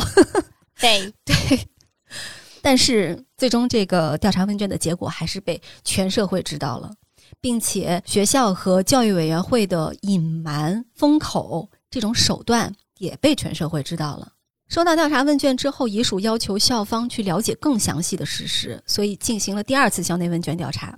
结果得到了被迫练习自杀等一些决定性的欺凌的证言，就是这样呢。学校还是舔着脸报告，没有确认新的事实，就是欺上瞒下。说实话啊，学校干出来这种事儿并不意外，也不稀奇。就像是《咒术回战》第一话里面讲，学校是一个怨念非常深重的地方。是，如果你是那个霸凌者，或者说是一个路人的话，你可能你的学生生活是很平静的。或者说是很愉快的，嗯，但如果你是那个被欺负的孩子的话，那真的是你很难扛过去，嗯，或者说他会留下永久的心理伤害。我之前看一个女孩子说，她她长得很漂亮，因为妈妈可能确实生活不是特别的检点啊，所以她受到了相关的谣言的影响，她就是一直被造黄谣，因为长得真的很漂亮，她妈妈就长得很漂亮。后来等他大了之后，他有一天回老家。去他们当地的一个超市买东西，嗯，发现那个收银员居然是他当年的同学，然后那女孩非常的热情，然后就跟他打招呼，就说：“哎，你想要什么吗？要不要我帮你拿呀？好久都不见到你啦，我们要不要一起吃个饭呀？”嗯，他当时落荒而逃，他落荒而逃原因就是这个女孩曾经也对他言语上霸凌和造过他的黄谣，但是那女生仿佛什么都不记得了。多年之后再见到他，依然觉得哎呀，老同学真好，见到你了。但是对于他来讲，那是他一生当中的不可抹去的阴影。在这个大金欺凌自杀事件里面，更加夸张的是，学校方面和大金市教育委员会，他们以欺负人的一方也有人权这种迷之理由，反而保护起了加害者，并没有对加害者进行问询调查。直到后来查明事实，全国范围内开始爆发了谴责和民怨。所以，大金欺凌自杀事件也在许多的欺凌自杀事件里面成为了最被重视的一个问题事件了。也就是说，它的影响力开始发酵了。嗯，那第二个非常有问题的成年人是他们的班主任，名叫森山静。这个森山静呢，他在健次生前一直都没有什么作为，然后死后呢，连家长说明会都不参加，就一直在逃避这个事情。那事后查明，这个被害学生剑次在自杀的六天前，曾经向班主任打电话哭诉自己被欺负的事情，班主任也承认了这一点。但是老师认为这是学生之间的争吵，没有做出任何的回应。不仅如此呢，他还说剑次被欺负的原因在于家庭环境，因为剑次的父母是分居状态，这个男孩子性格也比较温和内向，跟父亲很少交流，嗯，就会被老师归结为家庭有问题。他是因为家庭原因而走向自杀的。对，另外这个剑次他有一个双胞胎姐姐，姐姐也向班主任倾诉了弟弟被欺负了，其他学生也呼吁不要再欺负他了，但是这个班主任始终没有采取任何的行动，甚至这个班主任曾经亲眼目睹那些加害学生殴打剑次，他只是笑着说：“你们不要做过头了。”在剑次自杀之后，这个班主任提出了到二零一三年三月为止的长假，躲出去了呗，也就是说他当缩头乌龟当了小两年吧。我觉得这也符合他为什么没有去制止这个霸凌事件的行为的性格。我觉得他可能就是一个很懦弱、很胆小、不愿意去承担责任的人。很多很多的霸凌事件啊，那些自杀的孩子，嗯，他们的遗书里面多多少少都有提到老师不作为这件事儿。嗯。我不知道是因为什么原因，但是非常的不可思议。这个老师是一个四十多岁的一个，也算是从业十几年吧。嗯，因为在他们学校是一年级是刚入学，三年级是要升学，二年级是最不上不下的，也是最难管的一个年级。嗯，所以这个老师呢，记者采访的时候就说，一进学校就接手了一个最难的事儿。啊，大京市的市长啊，后来发起了一个第三方委员会。也就是说，独立于那个大京市教育委员会和学校的，作为第三方来介入调查。嗯，等于说是临时组织了一个针对这个事件的第三方的调查。然后这个调查团的这个成员，比如说有律师啊、警察呀，各就是各行各业吧啊。然后在调查的过程中呢，这个老师他始终对受害者的家属连道歉和追悼的话都没有说过，而且这位班主任后来受到的处分是减薪十分之一。并且减一个月，这个老师呢，从二零一三年三月开始，他又重返工作岗位了。这个时候，距离事件发生已经过去了一年半。嗯，他还是没有向遗属进行任何的说明。健次的家属声称，就还没有收到男教师的道歉。我想听听他本人怎么看这个问题。我如果是家属的话，我绝对说不出来这么克制的话。我哥，我破口大骂。第三个不作为的就是滋贺县的警方。剑次自杀这个事件发生之后呢，死者家属曾经先后三次以暴力事件为由向滋贺县警方提交了报案书，但是起初县警方以被害人自杀无法受理为由，对死者家属的申诉不予受理。之后，受害者家属又以施暴、恐吓、强迫。盗窃、胁迫、损坏财物等六项嫌疑提交了起诉状，终于被受理。因为在剑次生前，就在他自杀前几天，嗯，这几个霸凌他的男生曾经闯入剑次的家里，偷走了他们家的钱包，还有一些贵重金属。这一群成年人的反应就显示了当时日本社会对学校欺凌这种犯罪行为是有多么轻视的。嗯，除了这些相关的成年人的反应呢？我们再来说一说完全不知悔改的三位加害者。嗯，我们以前曾经做过一期节目，叫做《我的名字是少年 A》，介绍这部漫画，其中就提到了日本的少年法及像少年 A 呀这种称呼是指代所有的少年犯的，并且他们的姓名、资料还有照片是不允许对外公布的。是，就还造成有的少年犯他在出狱之后，嗯。利用自己的影响力，不断的出书挣钱，描述他曾经的暴行。是的，简直难以想象。而且那个书卖的不好，他还在网上 自己给自己开帖宣传。哎，是我在看资料的时候发现，这三位加害者的信息啊，还挺透明的，照片啊什么的。我当时还在推上找到了二号加害者木村树魔吕他的一个账号，现在吗？但是我不确定是不是他本人的。嗯，反正是有这么一个账号，对，更新了几条，基本上都是二零一二年更新的。嗯，然后说什么说京都啊，怎么怎么样啊什么的。他确实后来转学是转去了京都了。那我们先介绍一下这三位加害者，把他们的资料都公布一下吧。包括他们的父母，其实他们的信息也在网上有很多。是，先来介绍一下一号主犯加害者山田晃野，他被认为是欺凌集团的领袖。在事件发生之后呢，他转学到了京都府宇治市的中学。二零一二年三月，山田晃野还在自己的社交平台上上传照片，问大家知不知道大金欺凌自杀案件？不会没听说过吧？我看到的这个信息是截图，嗯，就觉得他们不但不知悔改吧，而且引以为傲。然后这个山田晃野，他转学到了宇治以后呢，嗯，很快在二零一二年的五月下旬，他又对女教师实施了暴力。同年六月，他还对同学实施了暴力，并且烧毁了对方随身携带的物品，受到了学校的处分。嗯，二号加害者木村树魔吕，因为他这个名字比起其他的人很特别，所以很多地方就会以为他是一个主要的加害者啊。嗯，实际上他是二号，领头人就是那个山田晃野。这个木村树魔女他的身份还有他的家人的身份全都被确定了。他在事件发生之后改了名字，然后又转学到了京都宇治市广野中学。不过据说现在在国外啊，也是一个去国外的渣渣。另外，他的父亲是这所学校的 PTA 会长。那 PTA 就是日本的学校会有这样的一个机构，家校共建的那种啊，家长和学校的那种联合会。他爸是会长，这一家人非常的奇葩。嗯，对外发表了很多毁三观的那种言论，所以他的父母就被日本的媒体视为怪物家长。等一下再说怎么怪物啊？这个三号加害者叫小冈健治。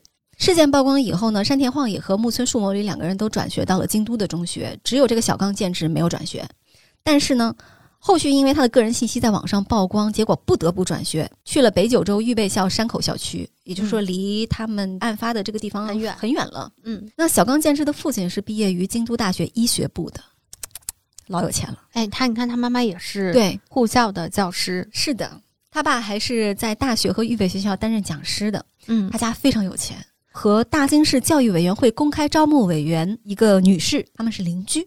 嗯，另外，他的母亲和案发当时滋贺县的一位知事住在同一个街道，关系非常好，也就是有钱有权，后台特别硬，所以他们才敢一开始不转学呀。那这个案件的审判结果，只有这个小刚健治没有被要求赔偿。我们说，每一个熊孩子背后都有一对熊家长，嗯，这三个孩子的父母真的是非常的熊了，嗯，无怪乎他们能养出这样的孩子。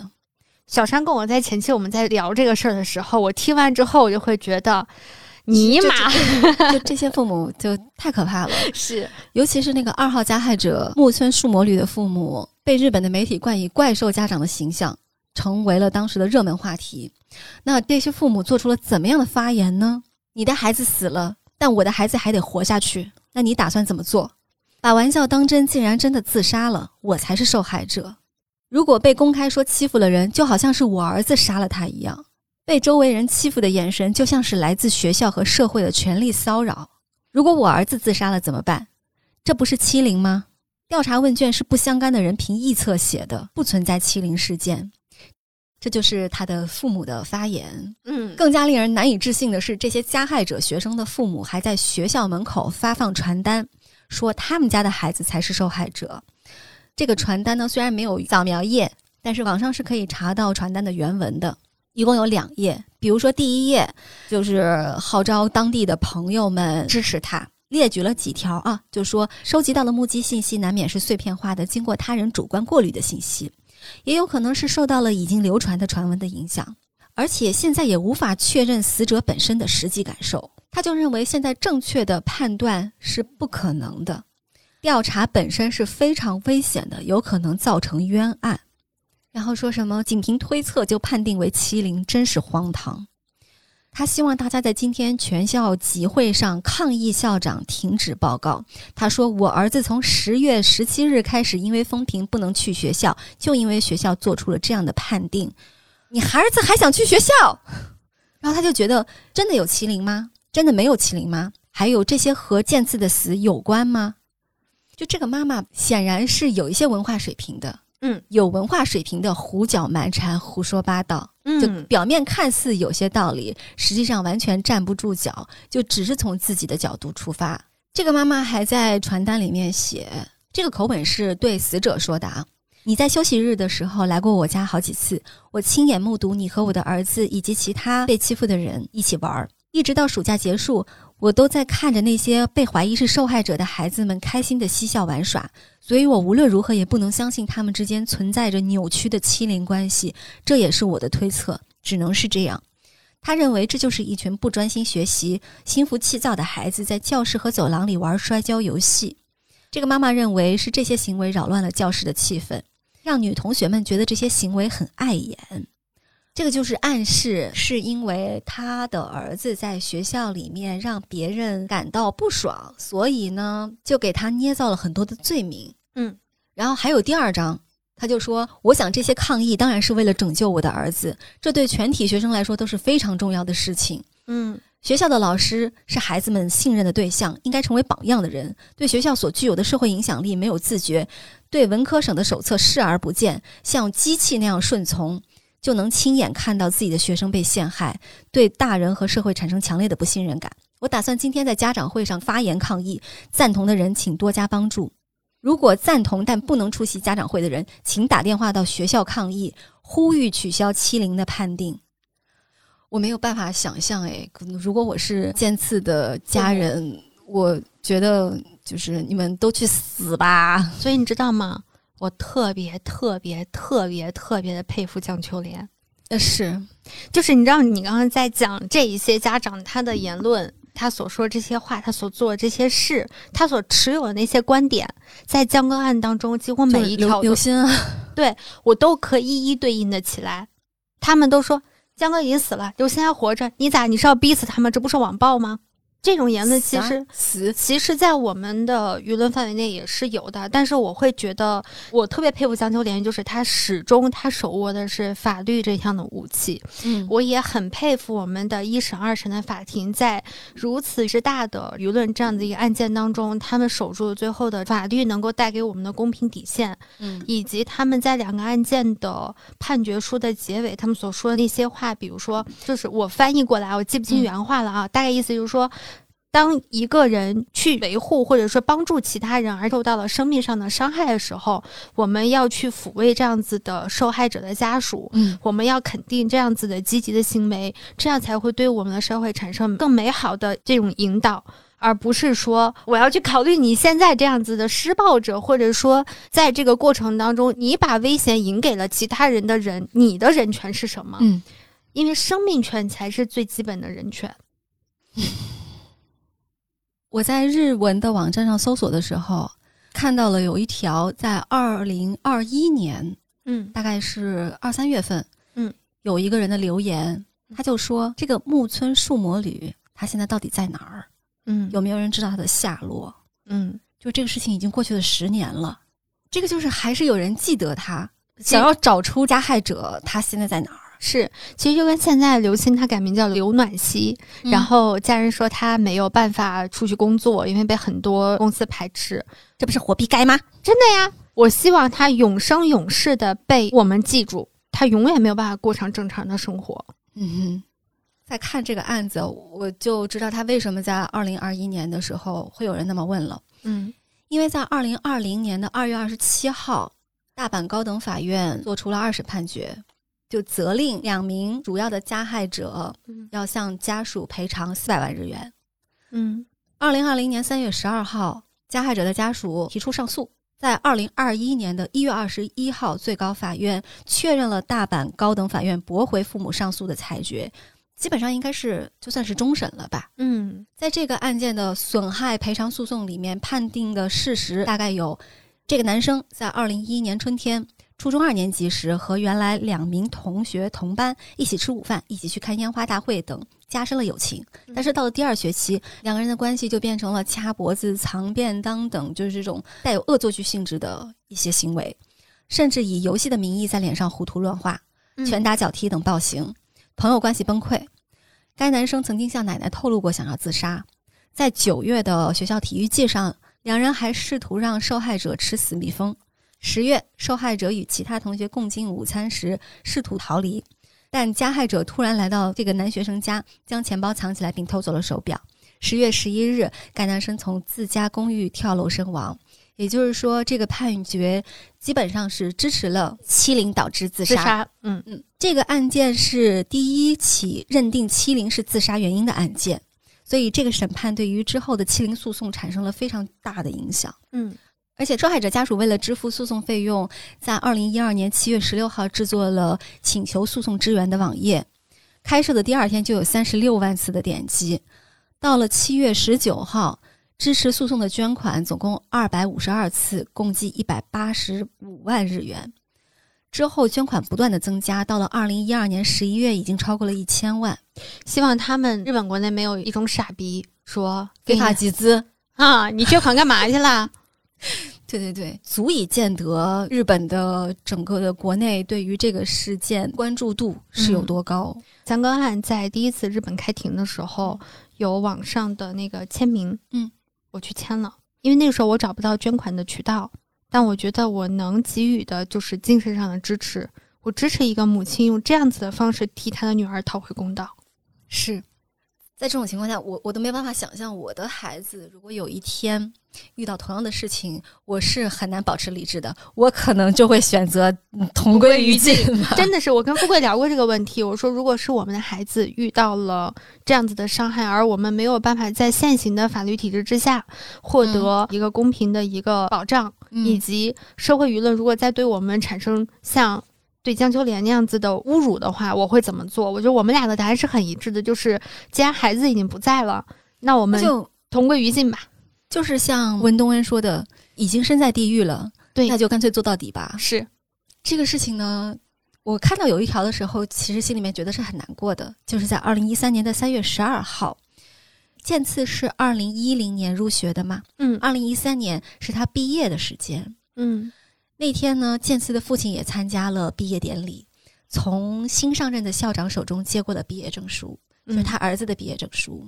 嗯，健次是在二零一一年的十月十一日自杀的，在二零一三年六月二十一日，日本朝野六党共同提交了《欺凌防止对策推进法》，在参议院全体会议获得通过，从此校园欺凌问题被纳入法律范畴。法案规定，在学生因遭受欺凌、受伤或长期缺课等重大伤害时，学校有义务调查相关事实，并告知学生监护人。嗯，还规定，当欺凌行为被认定有可能对学生身体或者财产造成重大侵害的犯罪行为时，学校有义务报警。对于网络上发生的欺凌，规定国家及地方政府必须采取监控等对策。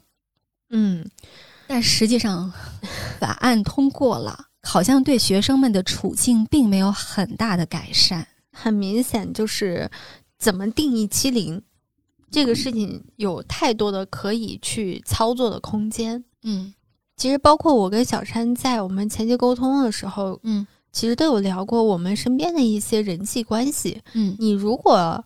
用非常严格的霸凌或者欺凌的这个定义来定义的话，嗯，他们其实是打了挺多的擦边球的，嗯，但是从真正的相处结果来看，所谓霸凌者和被霸凌者他们的关系其实是非常友好的，嗯，所以这个东西它有非常多的模糊的空间，是在于你根本不知道该如何界定这件事情，而且人性两个人能够达到那种欺凌与被欺凌的互动关系。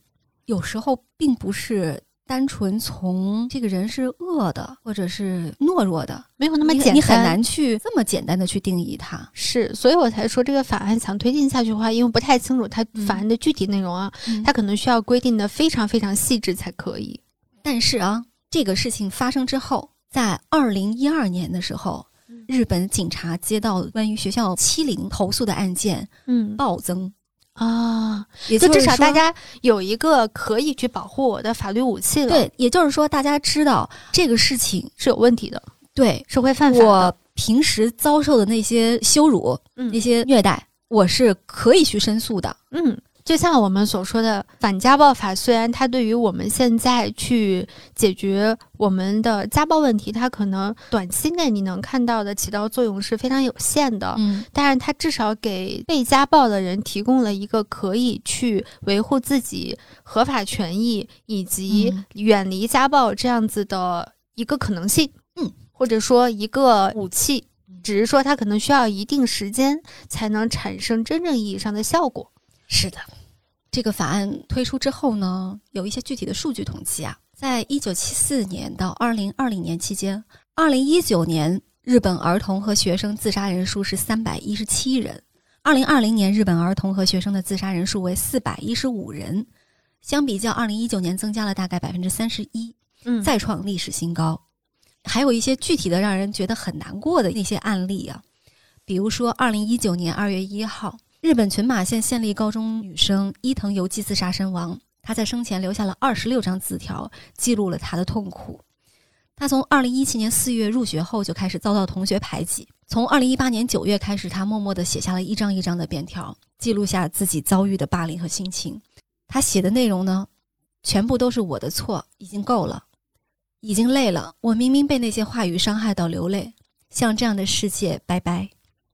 在二零一九年的三月十八号，兵库县尼崎市教育委员会公布了该市一名国二女孩的自杀，确实与在班级与社团活动被霸凌有关。这个女孩是在二零一七年十二月过世的，在当时留下了一张字条，写着“在学校太痛苦了”，这就是她的遗言。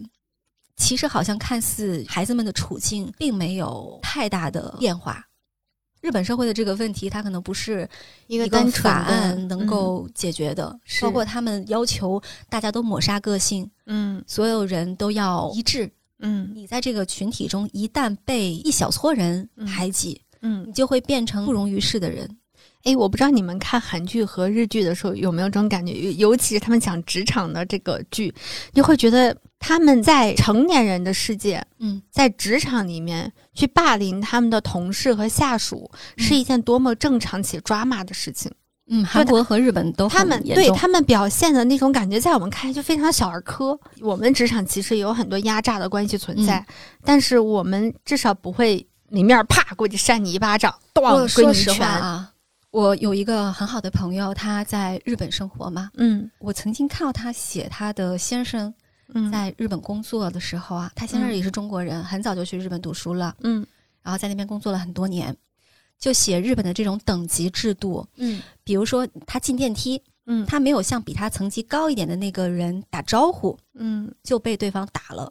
你看，在我们看来，这简直不可思议这种事情。他们的这种等级制度非常非常的严格，嗯，搁咱们这儿，我什么老板，我去你妈的！我刚开始工作的时候还在实习期啊，有一天就是我都到单位了，一大早，然后坐那吃早饭，然后过了一会儿，我们有个小领导过来拍我旁边一个男生肩膀说：“你刚刚是不是跟一个头发花白、长相慈祥的一个老爷爷一块上了电梯？”嗯，然后我同事说：“对呀，那是我们的大老板。”没有，你没有跟他打招呼吗？啊，没有啊，那又怎样啊？不是，然后下面就是说，老爷爷说你特别可爱，提个面包，还问他要不要吃面包。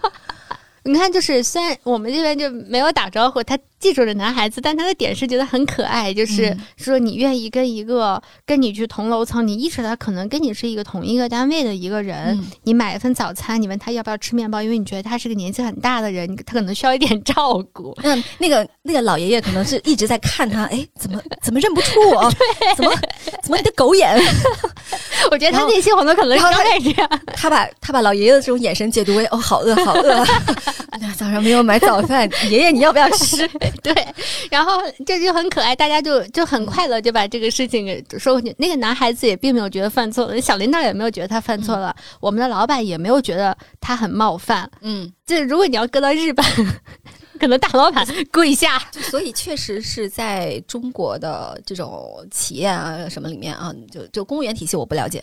嗯，我只能说这种民营企业里面，确实这种职权霸凌，嗯，至少不会以太赤裸裸的 这种方式出现吧？随便让人家下跪啊、打脸啊这种事情，对，可我们更多是以穿小鞋。是的，但是穿小鞋现在已经没有用了。我们的九零后、九五后真的是 光脚不怕穿鞋的，老惹老子不高兴，老子就辞职。对，就难以想象，就是因为我最近在看半泽直树嘛，我就会觉得天哪，他们怎么动不动想让人给他下跪呢？就是感觉特别小儿科。但是其实你回到我们现在聊的这个欺凌的这个话题来看，就是他们的社会等级制度如此森严，他们一直都是这样的一个状态。嗯，所以日本本身的自杀率也很高啦。那前面刚才提到了有一本书是共同通信社大阪社会部出版的，算是一个记录性质的一个稿子吧。嗯，就集结成了一本书，就对这个事情进行了全面的调查。我当时看到前言的第一句话的时候，就觉得这种调查报道啊，真的是饱含感情的。嗯，第一句话就是“无可替代的孩子们的生命正在消失”啊，说的真好。他就说，每个人都不是统计出来的数字。那些在往返于家和学校之间的青春期的狭小世界里面，他们是如何生活的？他们对什么感到心动，又感到失望？在结束生命之前，经历了怎样的心灵动摇呢？欺凌从他们身上夺走的尊严是什么呢？我觉得只写外表上的欺凌事实是无法传达的。虽然这可能只是人生中的一个时期，但我觉得应该记录下他们活着的证据。不管怎么采访，都无法了解真相。有时越是采访，就越觉得离真实越来越远。这里写的绝对不是他们的全部。即便如此，我们也只有继续写下去，才能阻止下一次悲剧的发生。每个人都曾经和他们一样是孩子。我想贴近他们的心，希望大家能从这里开始思考什么是欺凌。这是他的前言。我想问一下，写这个的人算是日本的调查记者吗？嗯，他们是共同通信社大阪社会部为此而专门成立了一个调查小组。因为其实我买过很多 NHK 的纪录片改编的调查纪实，就译文出版社那一套，就是他们很关注各个社会层面上可能会产生的一些或者已经产生的社会问题，比如说养老，比如说女性的问题。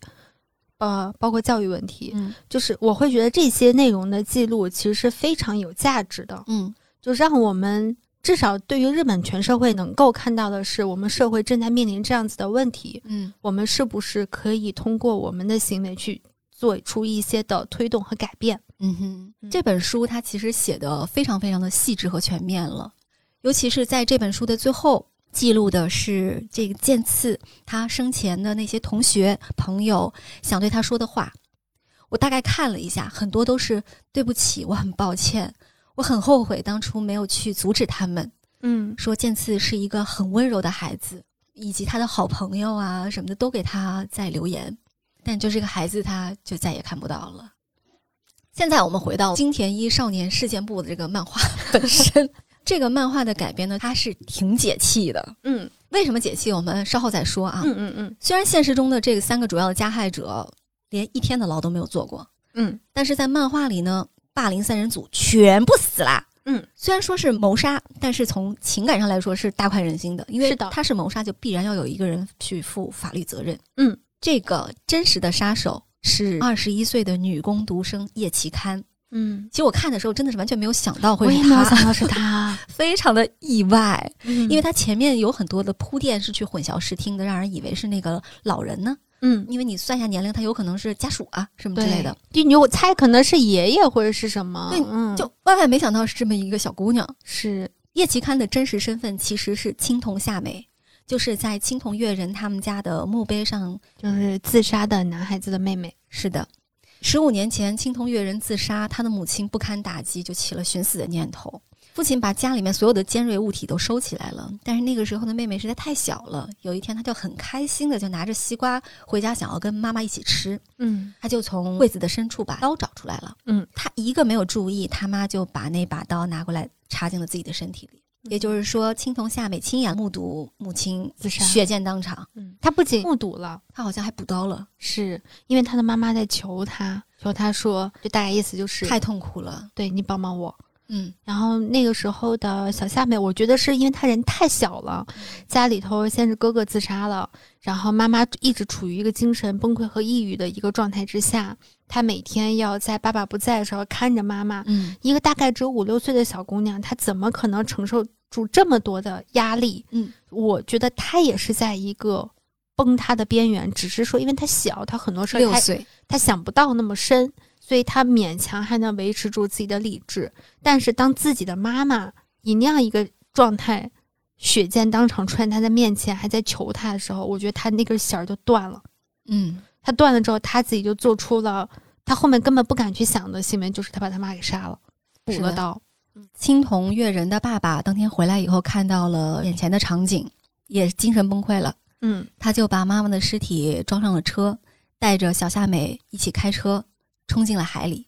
嗯，但这个小夏美呢，幸免于难，她飘到了岸边，被一对姓叶奇的夫妻收养了。她也失去了所有的记忆。嗯，就在这一年，二十一岁的叶奇刊来到了叶英亭打工，遇到了福田、东部和惠东三个人。再加上当时盛开的吸血樱，让他回忆起母亲死的时候的画面。他当时受到了刺激，就想起了自己的真实身份，就青铜夏美。当天晚上，他就杀了福田。嗯，因为福田也企图调戏他，算是激情杀人。第二天，他又杀了提着行李准备离开夜莺亭的惠东。然后就是最后一个人，律师东部。嗯，那么问题就是，杀就杀吧，为什么要给身上插个樱花树枝？这个是行为艺术一般的杀人手法。原来律师东部一直都知道叶奇刊就是青铜夏美是没有死去的那个妹妹。是的，叶奇刊实际上只是做出了杀他的这个行为，把他捅死了。所有的密室的布置、樱花树、钥匙，以及把这个事儿告诉给大家说这是一个密室的所有的这些事情，都是东部干的。就是我说，我觉得这个案件设计的还蛮不错的地方，就是如果你说这一切都是一个二十一岁的工读生布置的，嗯，那么他是怎么可能在从见到这些人恢复记忆，然后到杀人之间就迅速的变得这么牛逼？嗯，能布置这么完美的一个密室杀人的现场？是。但如果说是一个律师干的这个事儿，嗯，就非常合情合理了。嗯，这个东部目睹了每一次青铜夏美杀人。他甚至说，他知道自己一定会被杀。嗯，他提前在床上准备了樱花树枝。嗯，叶奇刊把他捅了之后，他用最后的一点力气去把那个树枝插在了自己的肚子上。嗯，就这样死了。嗯，他是想帮叶奇刊来脱罪的，让大家都以为要么就是鬼魂复仇，要么就是鬼方医生回来杀人了。甚至青铜夏美能来杀他，有这个机会杀他，都是他刻意创造的。当时那个警报器，他按响警报器，就是为了让叶奇刊赶快逃走，嗯，不要被这些人发现。是叶奇刊成功复仇了之后呢，他自己进了监狱。金田一在探视的时候告诉他，其实这些年来东部一直在赎罪。他在叶奇刊很小的时候就知道这个女孩还活着，因为他见过她。嗯，后来叶奇刊的养父去世了，嗯，东部就一边读书一边打工赚钱，每个月都给叶奇家汇钱。嗯，就以匿名的形式，对，给他的养母写信，就说，请用这笔钱好好活下去，嗯，不要让任何人，特别是你的女儿知道这件事儿。嗯，要插一个前情，就是当年的自杀案件发生之后，嗯，受到影响的家庭不仅仅是青铜他们家，其实东部他们家也受到非常大的影响，他的父母最后也自杀了。对，因为当年自己的一些恶行，导致自己的家庭和。青铜的家庭都分崩离析了。嗯，难得的是东部，我觉得他真的是那种可能不知道自己曾经做错了，但是因为这个结果，他知道他做了很大的错事，并且他要负很大的责任，所以他才在之后的这些年，他一直默默的资助着这个小姑娘，而且他还做一件我觉得真正意义上悔改的事情，是他半工半读。考上了很好的大学，上了法律系，成了一名律师。因为在日本想考法律系好难的。最重要的是，他成为了一名主要经手少年犯罪的律师。嗯，因为他不希望再有人像他一样做那样子的错事。这个案中案吧，他的另一个案件，也就是三十年前虐杀病人、分尸埋尸的鬼方医生。嗯，那他的下落究竟是怎样呢？经过金田一精密的推理，赌上爷爷名声的推理，对，赌上爷爷名声的推理，他判断出，在三十年前，其实鬼方医生已经被古原东胜杀了。就是我们之前说戴口罩的老爷爷，是的，原来三十年前，鬼方医生打算对如今是夜莺亭老板的蓝染吉野下手，是。因为当年蓝染吉野是在这个医院住院的。嗯。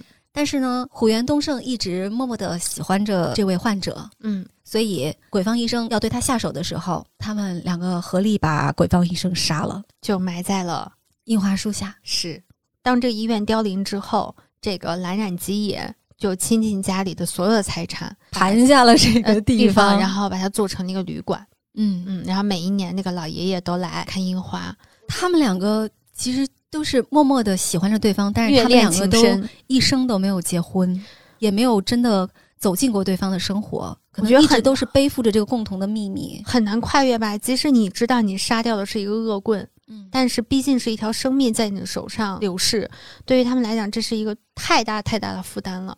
那最后金田一推理出这个案件的真相以后呢，他其实决定保守这个秘密，嗯，然后让这两位老人安心了，嗯。那么这个故事改编，我觉得特别好的两个点，第一是加害者全部死了，是；第二，其中一个人是真正发自内心的忏悔，也在用行动来赎罪。因为忏悔和赎罪，这个对于受害者和家属来说真的是太重要了。就像是剑次的父亲说的，他很想听听那位老师是怎么看待这件事情的。是，我觉得我能接受他，并不是因为这些人受没受到折磨，嗯，就是因为东部他做的所有的事情。是的，其实他也受到了很大折磨，从精神上不用说了，这些年，嗯，他都在为这件事情去赎罪。那肉体上来说。在漫画当中一直在讲一个人是怎么能够忍受别人在自己的伤口里面插上一根断掉的树枝的，那其实是很疼很疼的。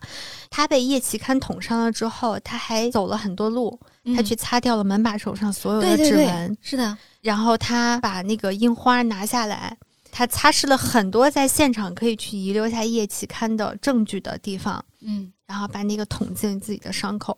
我作为一个很怕疼的人。一个小口子我都会滋哇乱叫半天，我简直没有办法想象他身上腹部有那么大一个伤口还流着血，他还要去把所有这些事情都安排好。我觉得他的好就好在他的复仇的这个实施者，一方面是他的家人，首先情感上我可以跟他关联，其次是另外一个帮助这个受害者家人复仇的是这个曾经的这个加害者，嗯，他在用各种形式在说对不起，我错了。嗯，我不需要他受到更多的折磨，因为我觉得足够了。他已经给自己太多的折磨了。这个故事设计的真的是很好啊！我觉得不管是从他的推理，嗯，然后轨迹、暗中案，包括他的双重案犯的交织，因为叶吉看其实是并不知道东部是在帮他的，我觉得他也有点笨呢。他看不出来那个现场是被布置过的吗？她是一个二十一岁的女孩子啊，那也不应该是蠢到这种地步。而且，如果是前面过多的描写的话，可能就穿了。对，穿帮了。就这里面是小 bug 了，但是我觉得不重要。就是这个故事从各种层面来讲，它都比剑池警部杀人案件技高一筹。那关于金田一的两个复仇的故事，我们就讲完了啊。其实这些年大热的很多作品都是跟复仇有关的。是的，啊，比如说《鬼灭之刃》，嗯哼，啊，比如说《哈利波特》。你对这些年的标准好宽泛哦，《哈利波特》那不是你童年的回忆吗？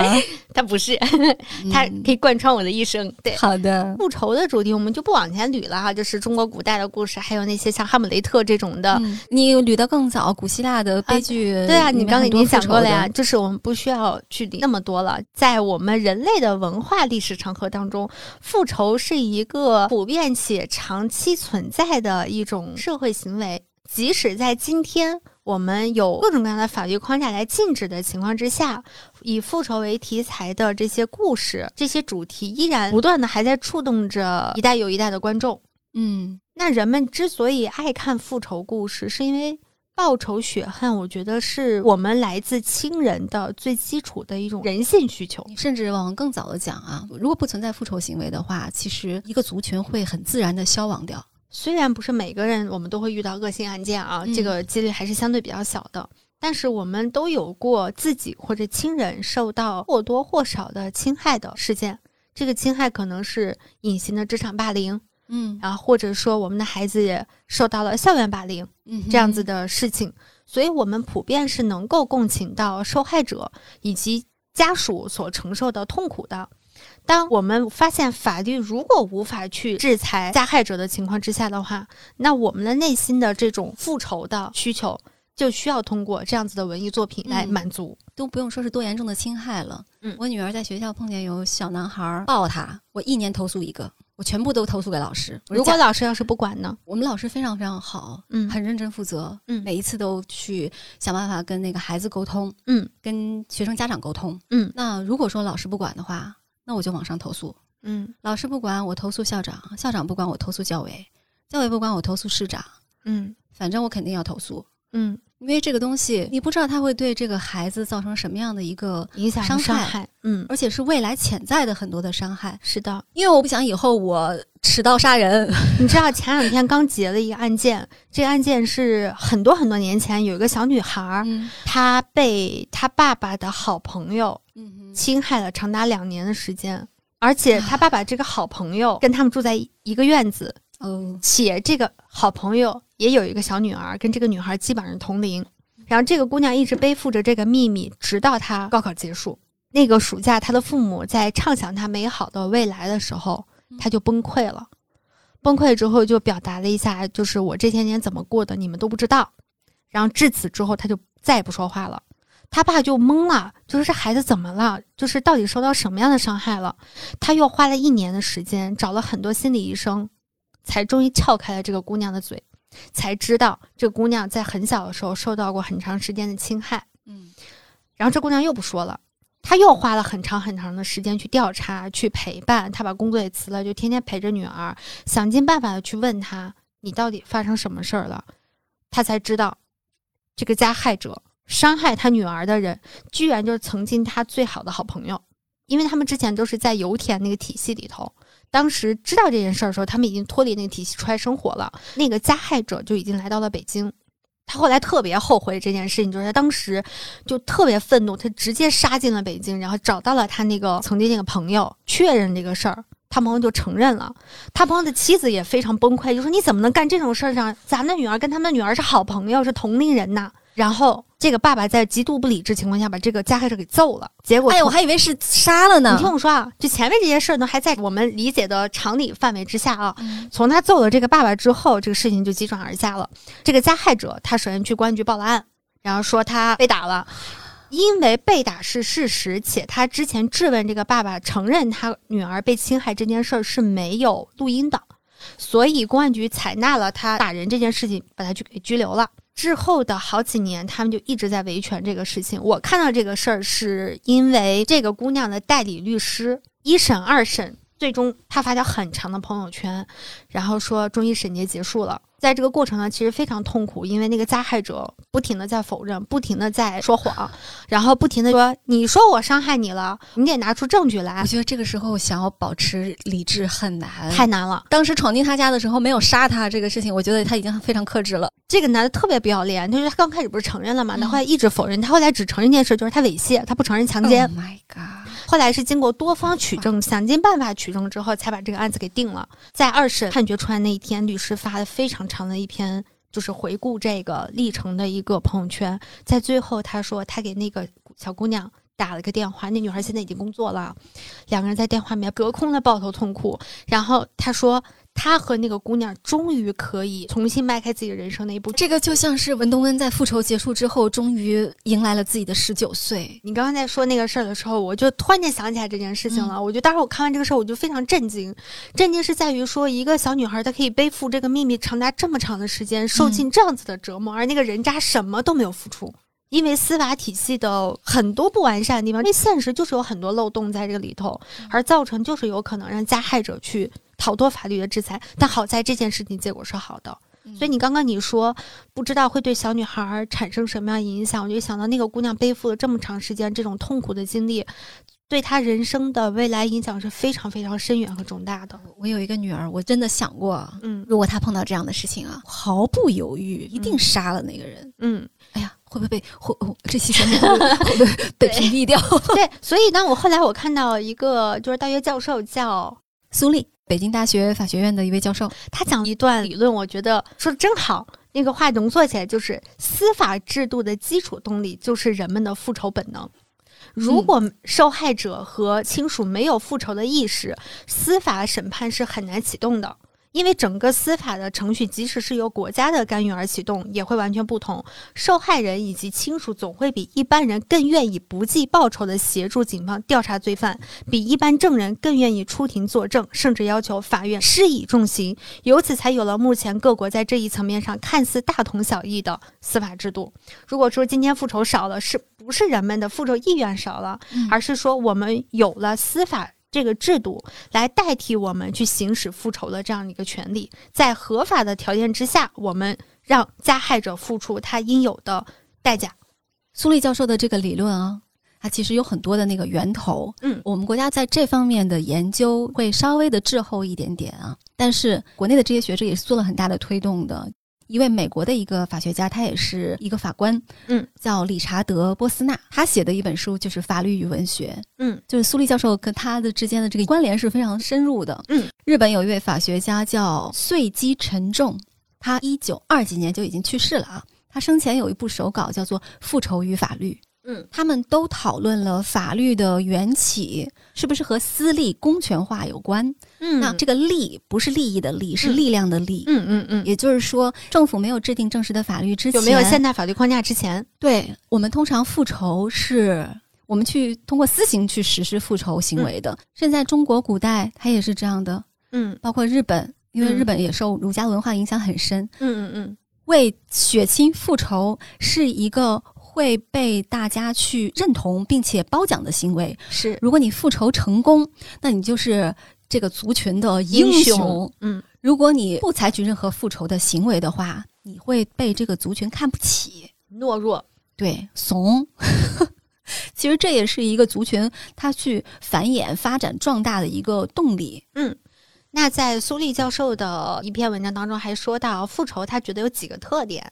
首先，它有它的一个延时性，所谓延时性就是伤害在前，复仇在后。我们都常说“君子报仇，十年不晚”，直到现在这种说法还被大家所广为接受。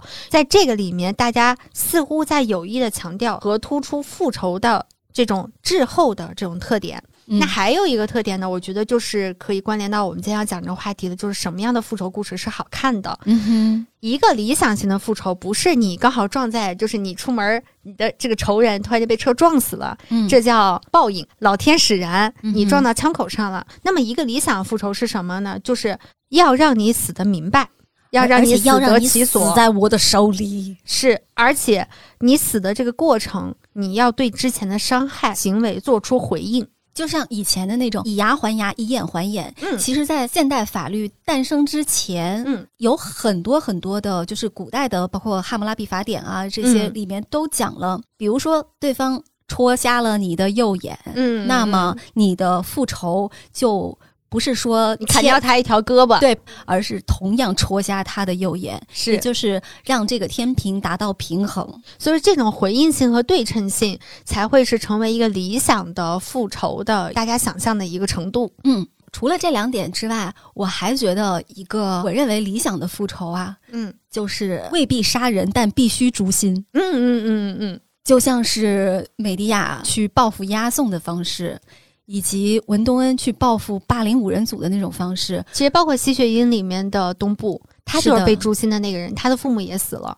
嗯嗯，然后他一辈子都活在赎罪这件事情之下。是的，最后他选择死在叶奇刊手里，他可能多多少少会感到一些解脱吧。嗯，他觉得可能我终于完成了这份赎罪。嗯，我终于可以放下这个心理负担了。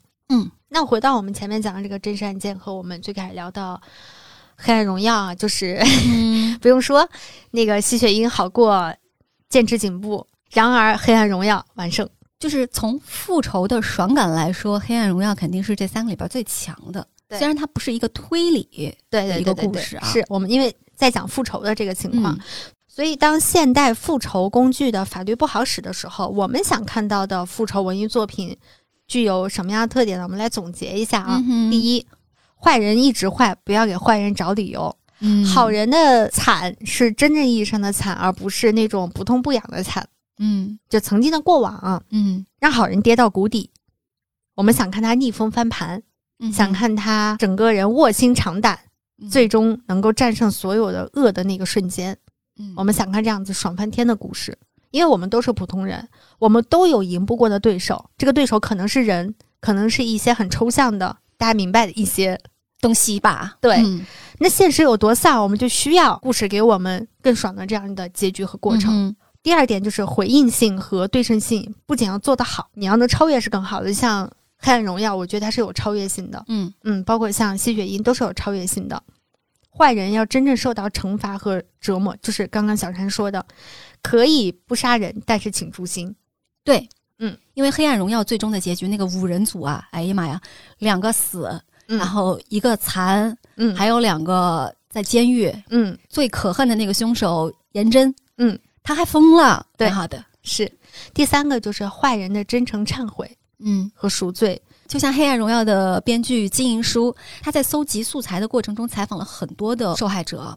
他发现他们共同的特点就是，比起物质补偿，更希望获得加害者真心的道歉。所以金银书领悟到，他们不是想得到什么，而是想找回什么。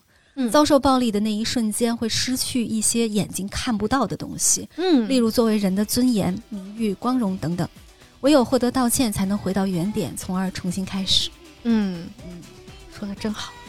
那下面一条，我觉得好的复仇剧里面也是跟他有关的。嗯。被欺负的好人与好人之间的联动，我们可以联手复仇，我们不孤单。因为其实，在现实生活当中，有很多这样的事情，就是一个人被欺辱的过程是非常的孤单和无助的。嗯，如果这个时候能有人在旁边撑他一下，嗯，帮助他一下，可能很多事情的走向就会变化。健次有可能就不会死，他就不会选择自杀。嗯，那古田顺子就有可能被救出来。他就不会最后沉尸在一个水泥罐里头。嗯，那最终呢，还有一点就是这段话是富贵说的，对他作为一个故事的编剧，然后他跟我说了一下一个好看的故事应该是什么样的。他说：“成功像路边捡石头一样容易，因为知晓了未来，一切都在掌握。有条不紊的击溃坏人们，这不光是复仇，是在你使坏之前，我已经把你的诡计击破了。搅坏坏人的所有好事，所有的事情就都是对坏人的惩罚。”所以，黑暗荣耀就是鞭笞坏人的过程。我们乐于看到坏人受难，拉长这个受难的过程，让我们一直看，一直爽。尤其是文东恩惩罚这个霸凌五人组的过程，就像他下围棋一样，一步步给对方下套，嗯，逼到对方走投无路，嗯，失去所有，是相互残杀。每一个人都以为他逃脱了，最后发现全被算计了。对，而且最终这个复仇者能够全身而退，是。不负任何的法律责任。那最后，我们想推荐一些我们觉得还不错的复仇主题的影视作品、动漫作品。可能因为时间的原因，我们不会在这里面展开讲了，就简单跟大家说一下名字。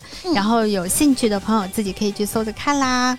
比如说《半泽直树》，一个非常好看的复仇的日剧；还比如是前几年大热的，应该是二零一八年吧，还还是哪一年出的西班牙的作品《看不见的客人》。嗯。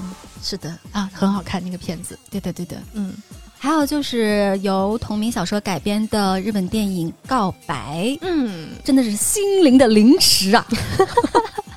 是，跟这个还蛮相似的。另外有一个日剧叫《三年 A 班》，从此刻起，大家都是我的人质啊，就是一群对一群高中生在毕业前还有十天的时候被老师给摁在这儿了，然后他要开始对。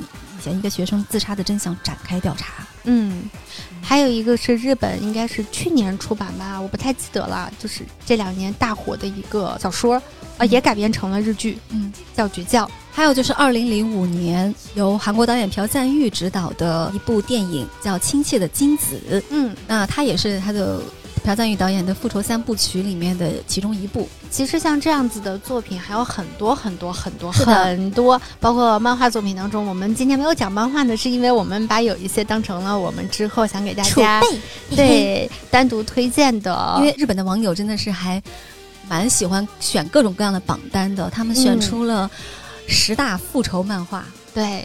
之后有机会再详细的跟大家聊一下这样子的作品。那我们今天这期节目就到这里喽，下期节目再见，拜拜，拜拜。